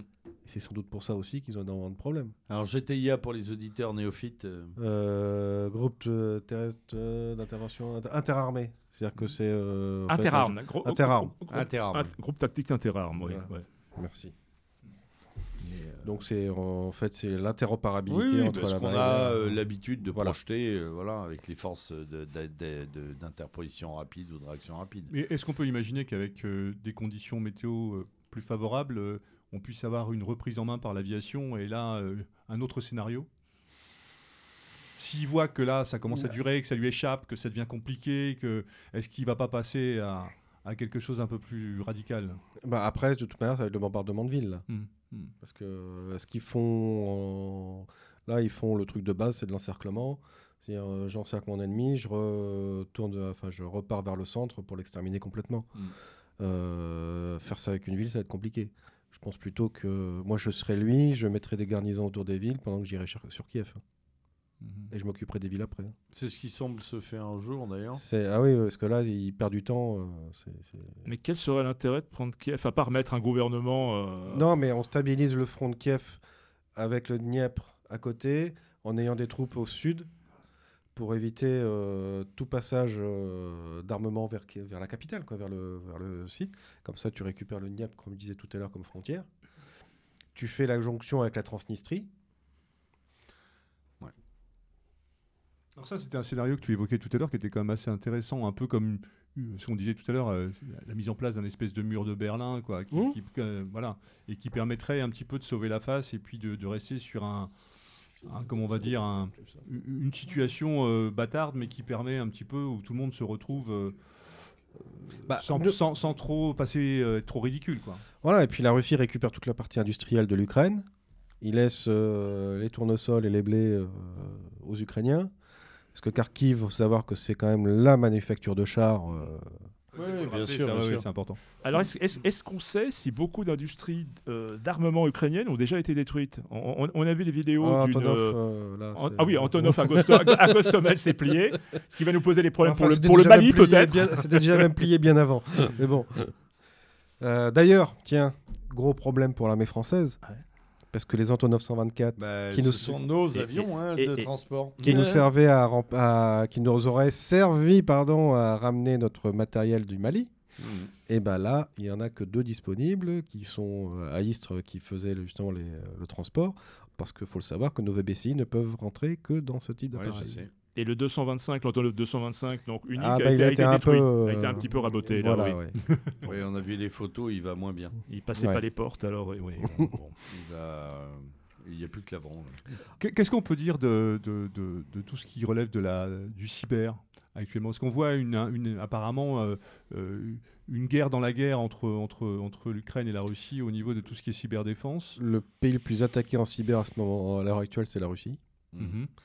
Mais sinon, euh, non, on voit rien. Quoi. Si, euh, il y a une, une entreprise de satellite, euh, c'est comment elle s'appelle Parce que le fournisseur, c'est Viasat, qui aurait été, soi-disant, un satellite aurait été euh, piraté, ce qui a coupé la liaison euh, Internet euh, au-dessus de l'Ukraine et en France. Bon, ça m'étonne un peu, surtout que Viasat, après, euh, a dit que ça venait d'un problème technique.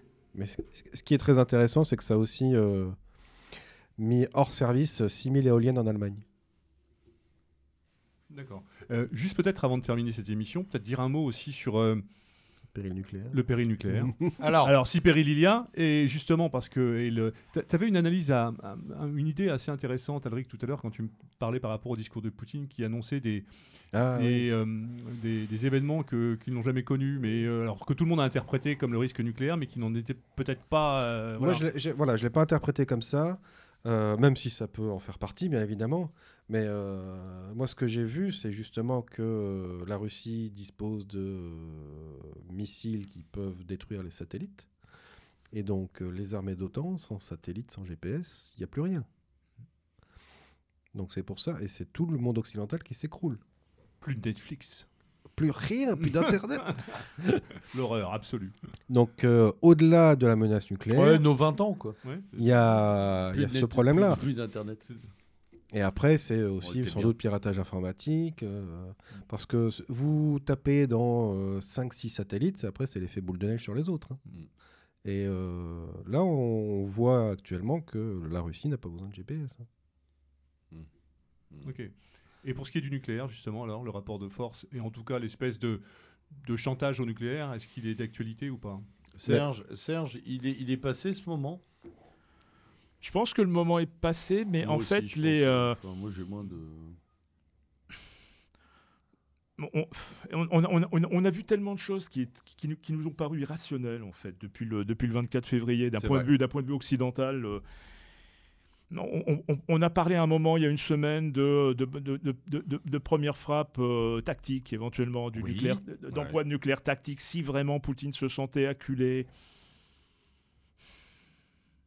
Acculé par qui En, d'ailleurs en sa- Justement, en sachant elle- que le nucléaire technique n'est pas interdit par l'ONU. Non, non, bah non, évidemment, Non, ils non. se sont gardés une poire pour. euh, Mais, ça, mais- Pour l'atome. mais- mais ça, ça- ça- ça- ça- Bien. ça- ça reste du nucléaire, ça. C'est c'est pas une arme Oui. d'emploi, donc ça va, Ouais, bien sûr. ça va casser le tabou depuis 1945. Parce que l'idée, euh, l'idée, c'est que Poutine ne puisse, enfin, puisse perdre la face. Est-ce qu'il peut perdre la face, justement? Est-ce que l'arme nucléaire ne serait pas le, le dernier recours pour ne pas perdre la face Bah, quoi? je, je pense qu'il a de toute façon une solution qui est de rester sur ses positions, de garder le sud de, le sud de l'Ukraine. Euh, le, le, Don- le- Donbass, est-ce qu'il qu'il peut encore est-ce qu'il aurait des forces suffisantes pour s'appuyer euh, au, au Dniepr il peut, il, peut, il peut rester sur place et dire voilà, l'U- l'Ukraine maintenant est devenue un pays qui est euh, démilitarisé, dénazifié, qui n'a plus de, de frontières euh, maritimes. euh, les gens du Donbass qui ont été bombardés pendant 8 ans, etc., sont maintenant hors de portée des tirs, des tirs d'artillerie ukrainiens. Donc il peut, il peut, en restant sur ses positions, déclarer, déclarer en quelque sorte une victoire Mhm. partielle, parce qu'on ne sait pas en réalité quel est le, L'objectif, quel est l'objectif. quoi. Est-ce que les objectifs sont pas déjà atteints, en quelque Mm. sorte? Parce que qu'est-ce qui reste de l'Ukraine actuellement? Et C'est c'est pour ça que je me, je- je me posais tout à l'heure la question de, euh, de la quantité d'usines détruites. et De, Ouais, mais euh, euh, moi, ce que, moi, ce que je vois, euh, enfin, c'est là où je, je- je pose une opposition. euh, quand tu dis, enfin, une opposition, une- moi, je repose une question. Qu'est-ce qui reste de l'Ukraine actuellement? Euh, Des Ukrainiens euh, hors d'eux, Ah en colère. ah, les Ukrainiens sont remontés, effectivement. Et euh, tout à fait. honnêtement, Voilà. tu, tu le sais comme moi, euh, quand tu te fous à dos une population, peu importe la qualité de ton intervention militaire, tu as, un pied, tu as marché sur une énorme punaise. Voilà. Mmh. Et ça, ça reste planté.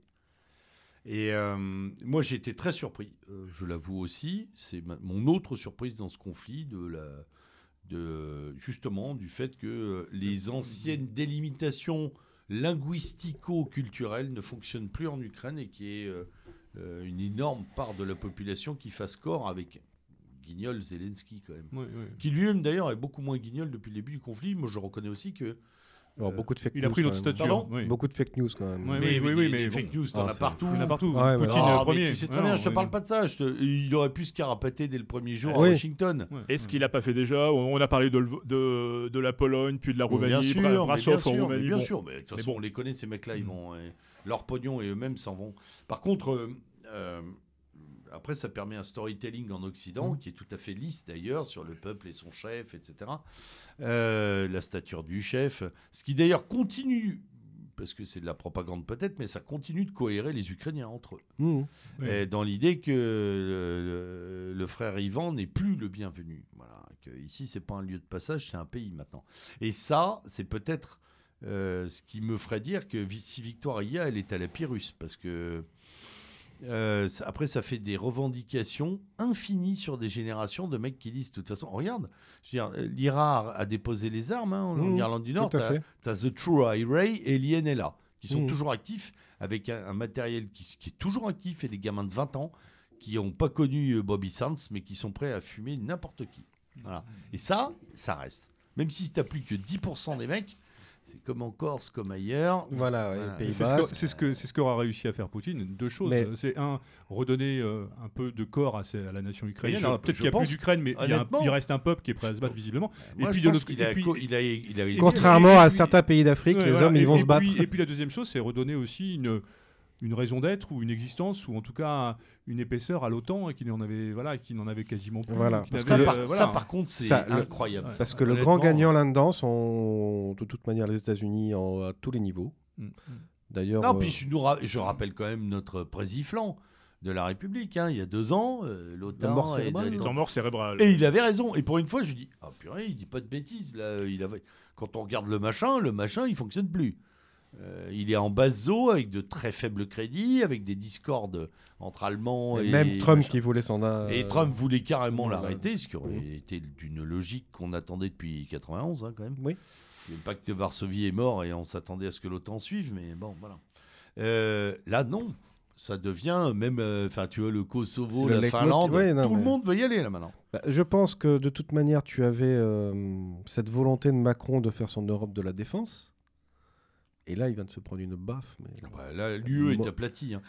Ah, je suis pas d'accord. Ah non, moi je suis pas d'accord. Je suis pas d'accord je- parce que euh, y a- tu peux, comme le dit euh, les Oh. décrets de l'UE, c'est qu'il n'y a pas de défense européenne sans l'OTAN. Déjà, d'une. Non, mais c'est Ensuite- pour ça, messieurs, oui.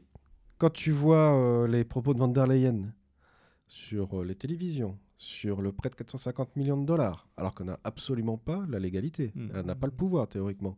Puis de toute manière, c'est pas l'Europe qui donne, ce sont les pays membres de l'Union européenne. Parce que l'argent, Ouais, il vient bien de là. sûr, oui, oui. Parce que l'Europe ne lève pas encore l'impôt. hein. Mhm. Pas tout de suite.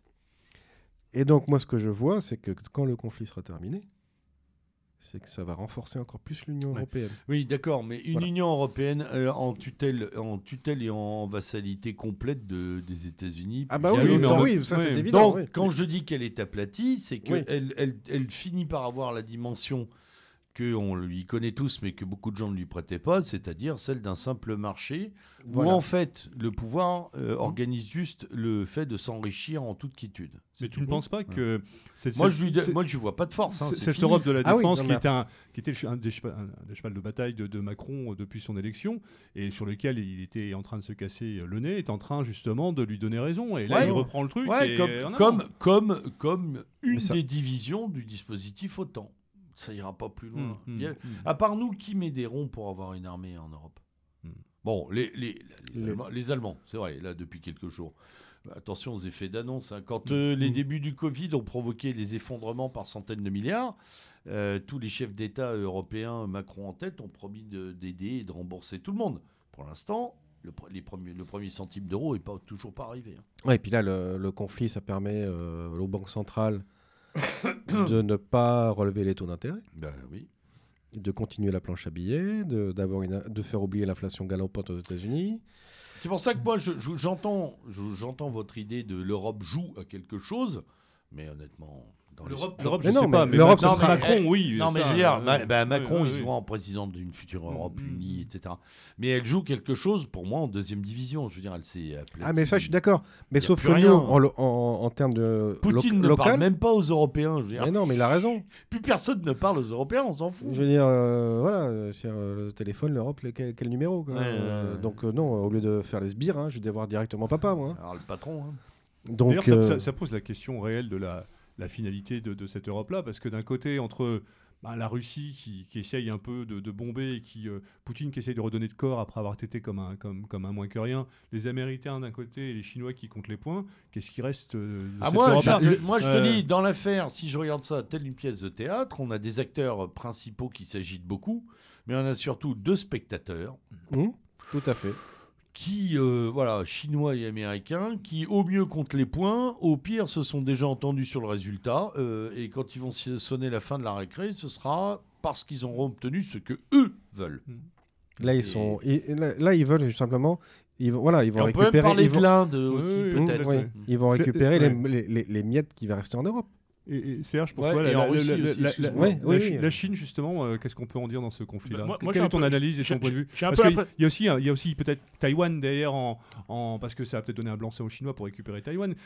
Comment, comment selon toi, les... qui- moi, ça me fait penser un petit peu à la- à l'attitude du Japon pendant la Seconde Guerre mondiale, qui, qui en fait euh, qui a été lié par un traité euh, à l'Allemagne, mais aussi à l'Union soviétique. Donc, en revenant de Berlin, un moment avant, le, avant Pearl Harbor, ils ont, ils ont signé un, un, un traité de non-agression et qui, et, et- et- et qui est resté en dehors du, du conflit. euh, euh, du conflit jusqu'en décembre 41, quoi. Donc euh, bien bi- six mois après Barbarossa. Ouais. Donc et ils, ils ont quand même compté les points. Donc il n'y a pas eu de coordination. Et j'ai l'impression que Poutine espérait peut-être que, euh, que, que- que la Chine commence à bouger vers Taïwan euh, en même temps, profite de, profite de ça et euh, Il va, il, il attendre les Jeux paralympiques à la fin.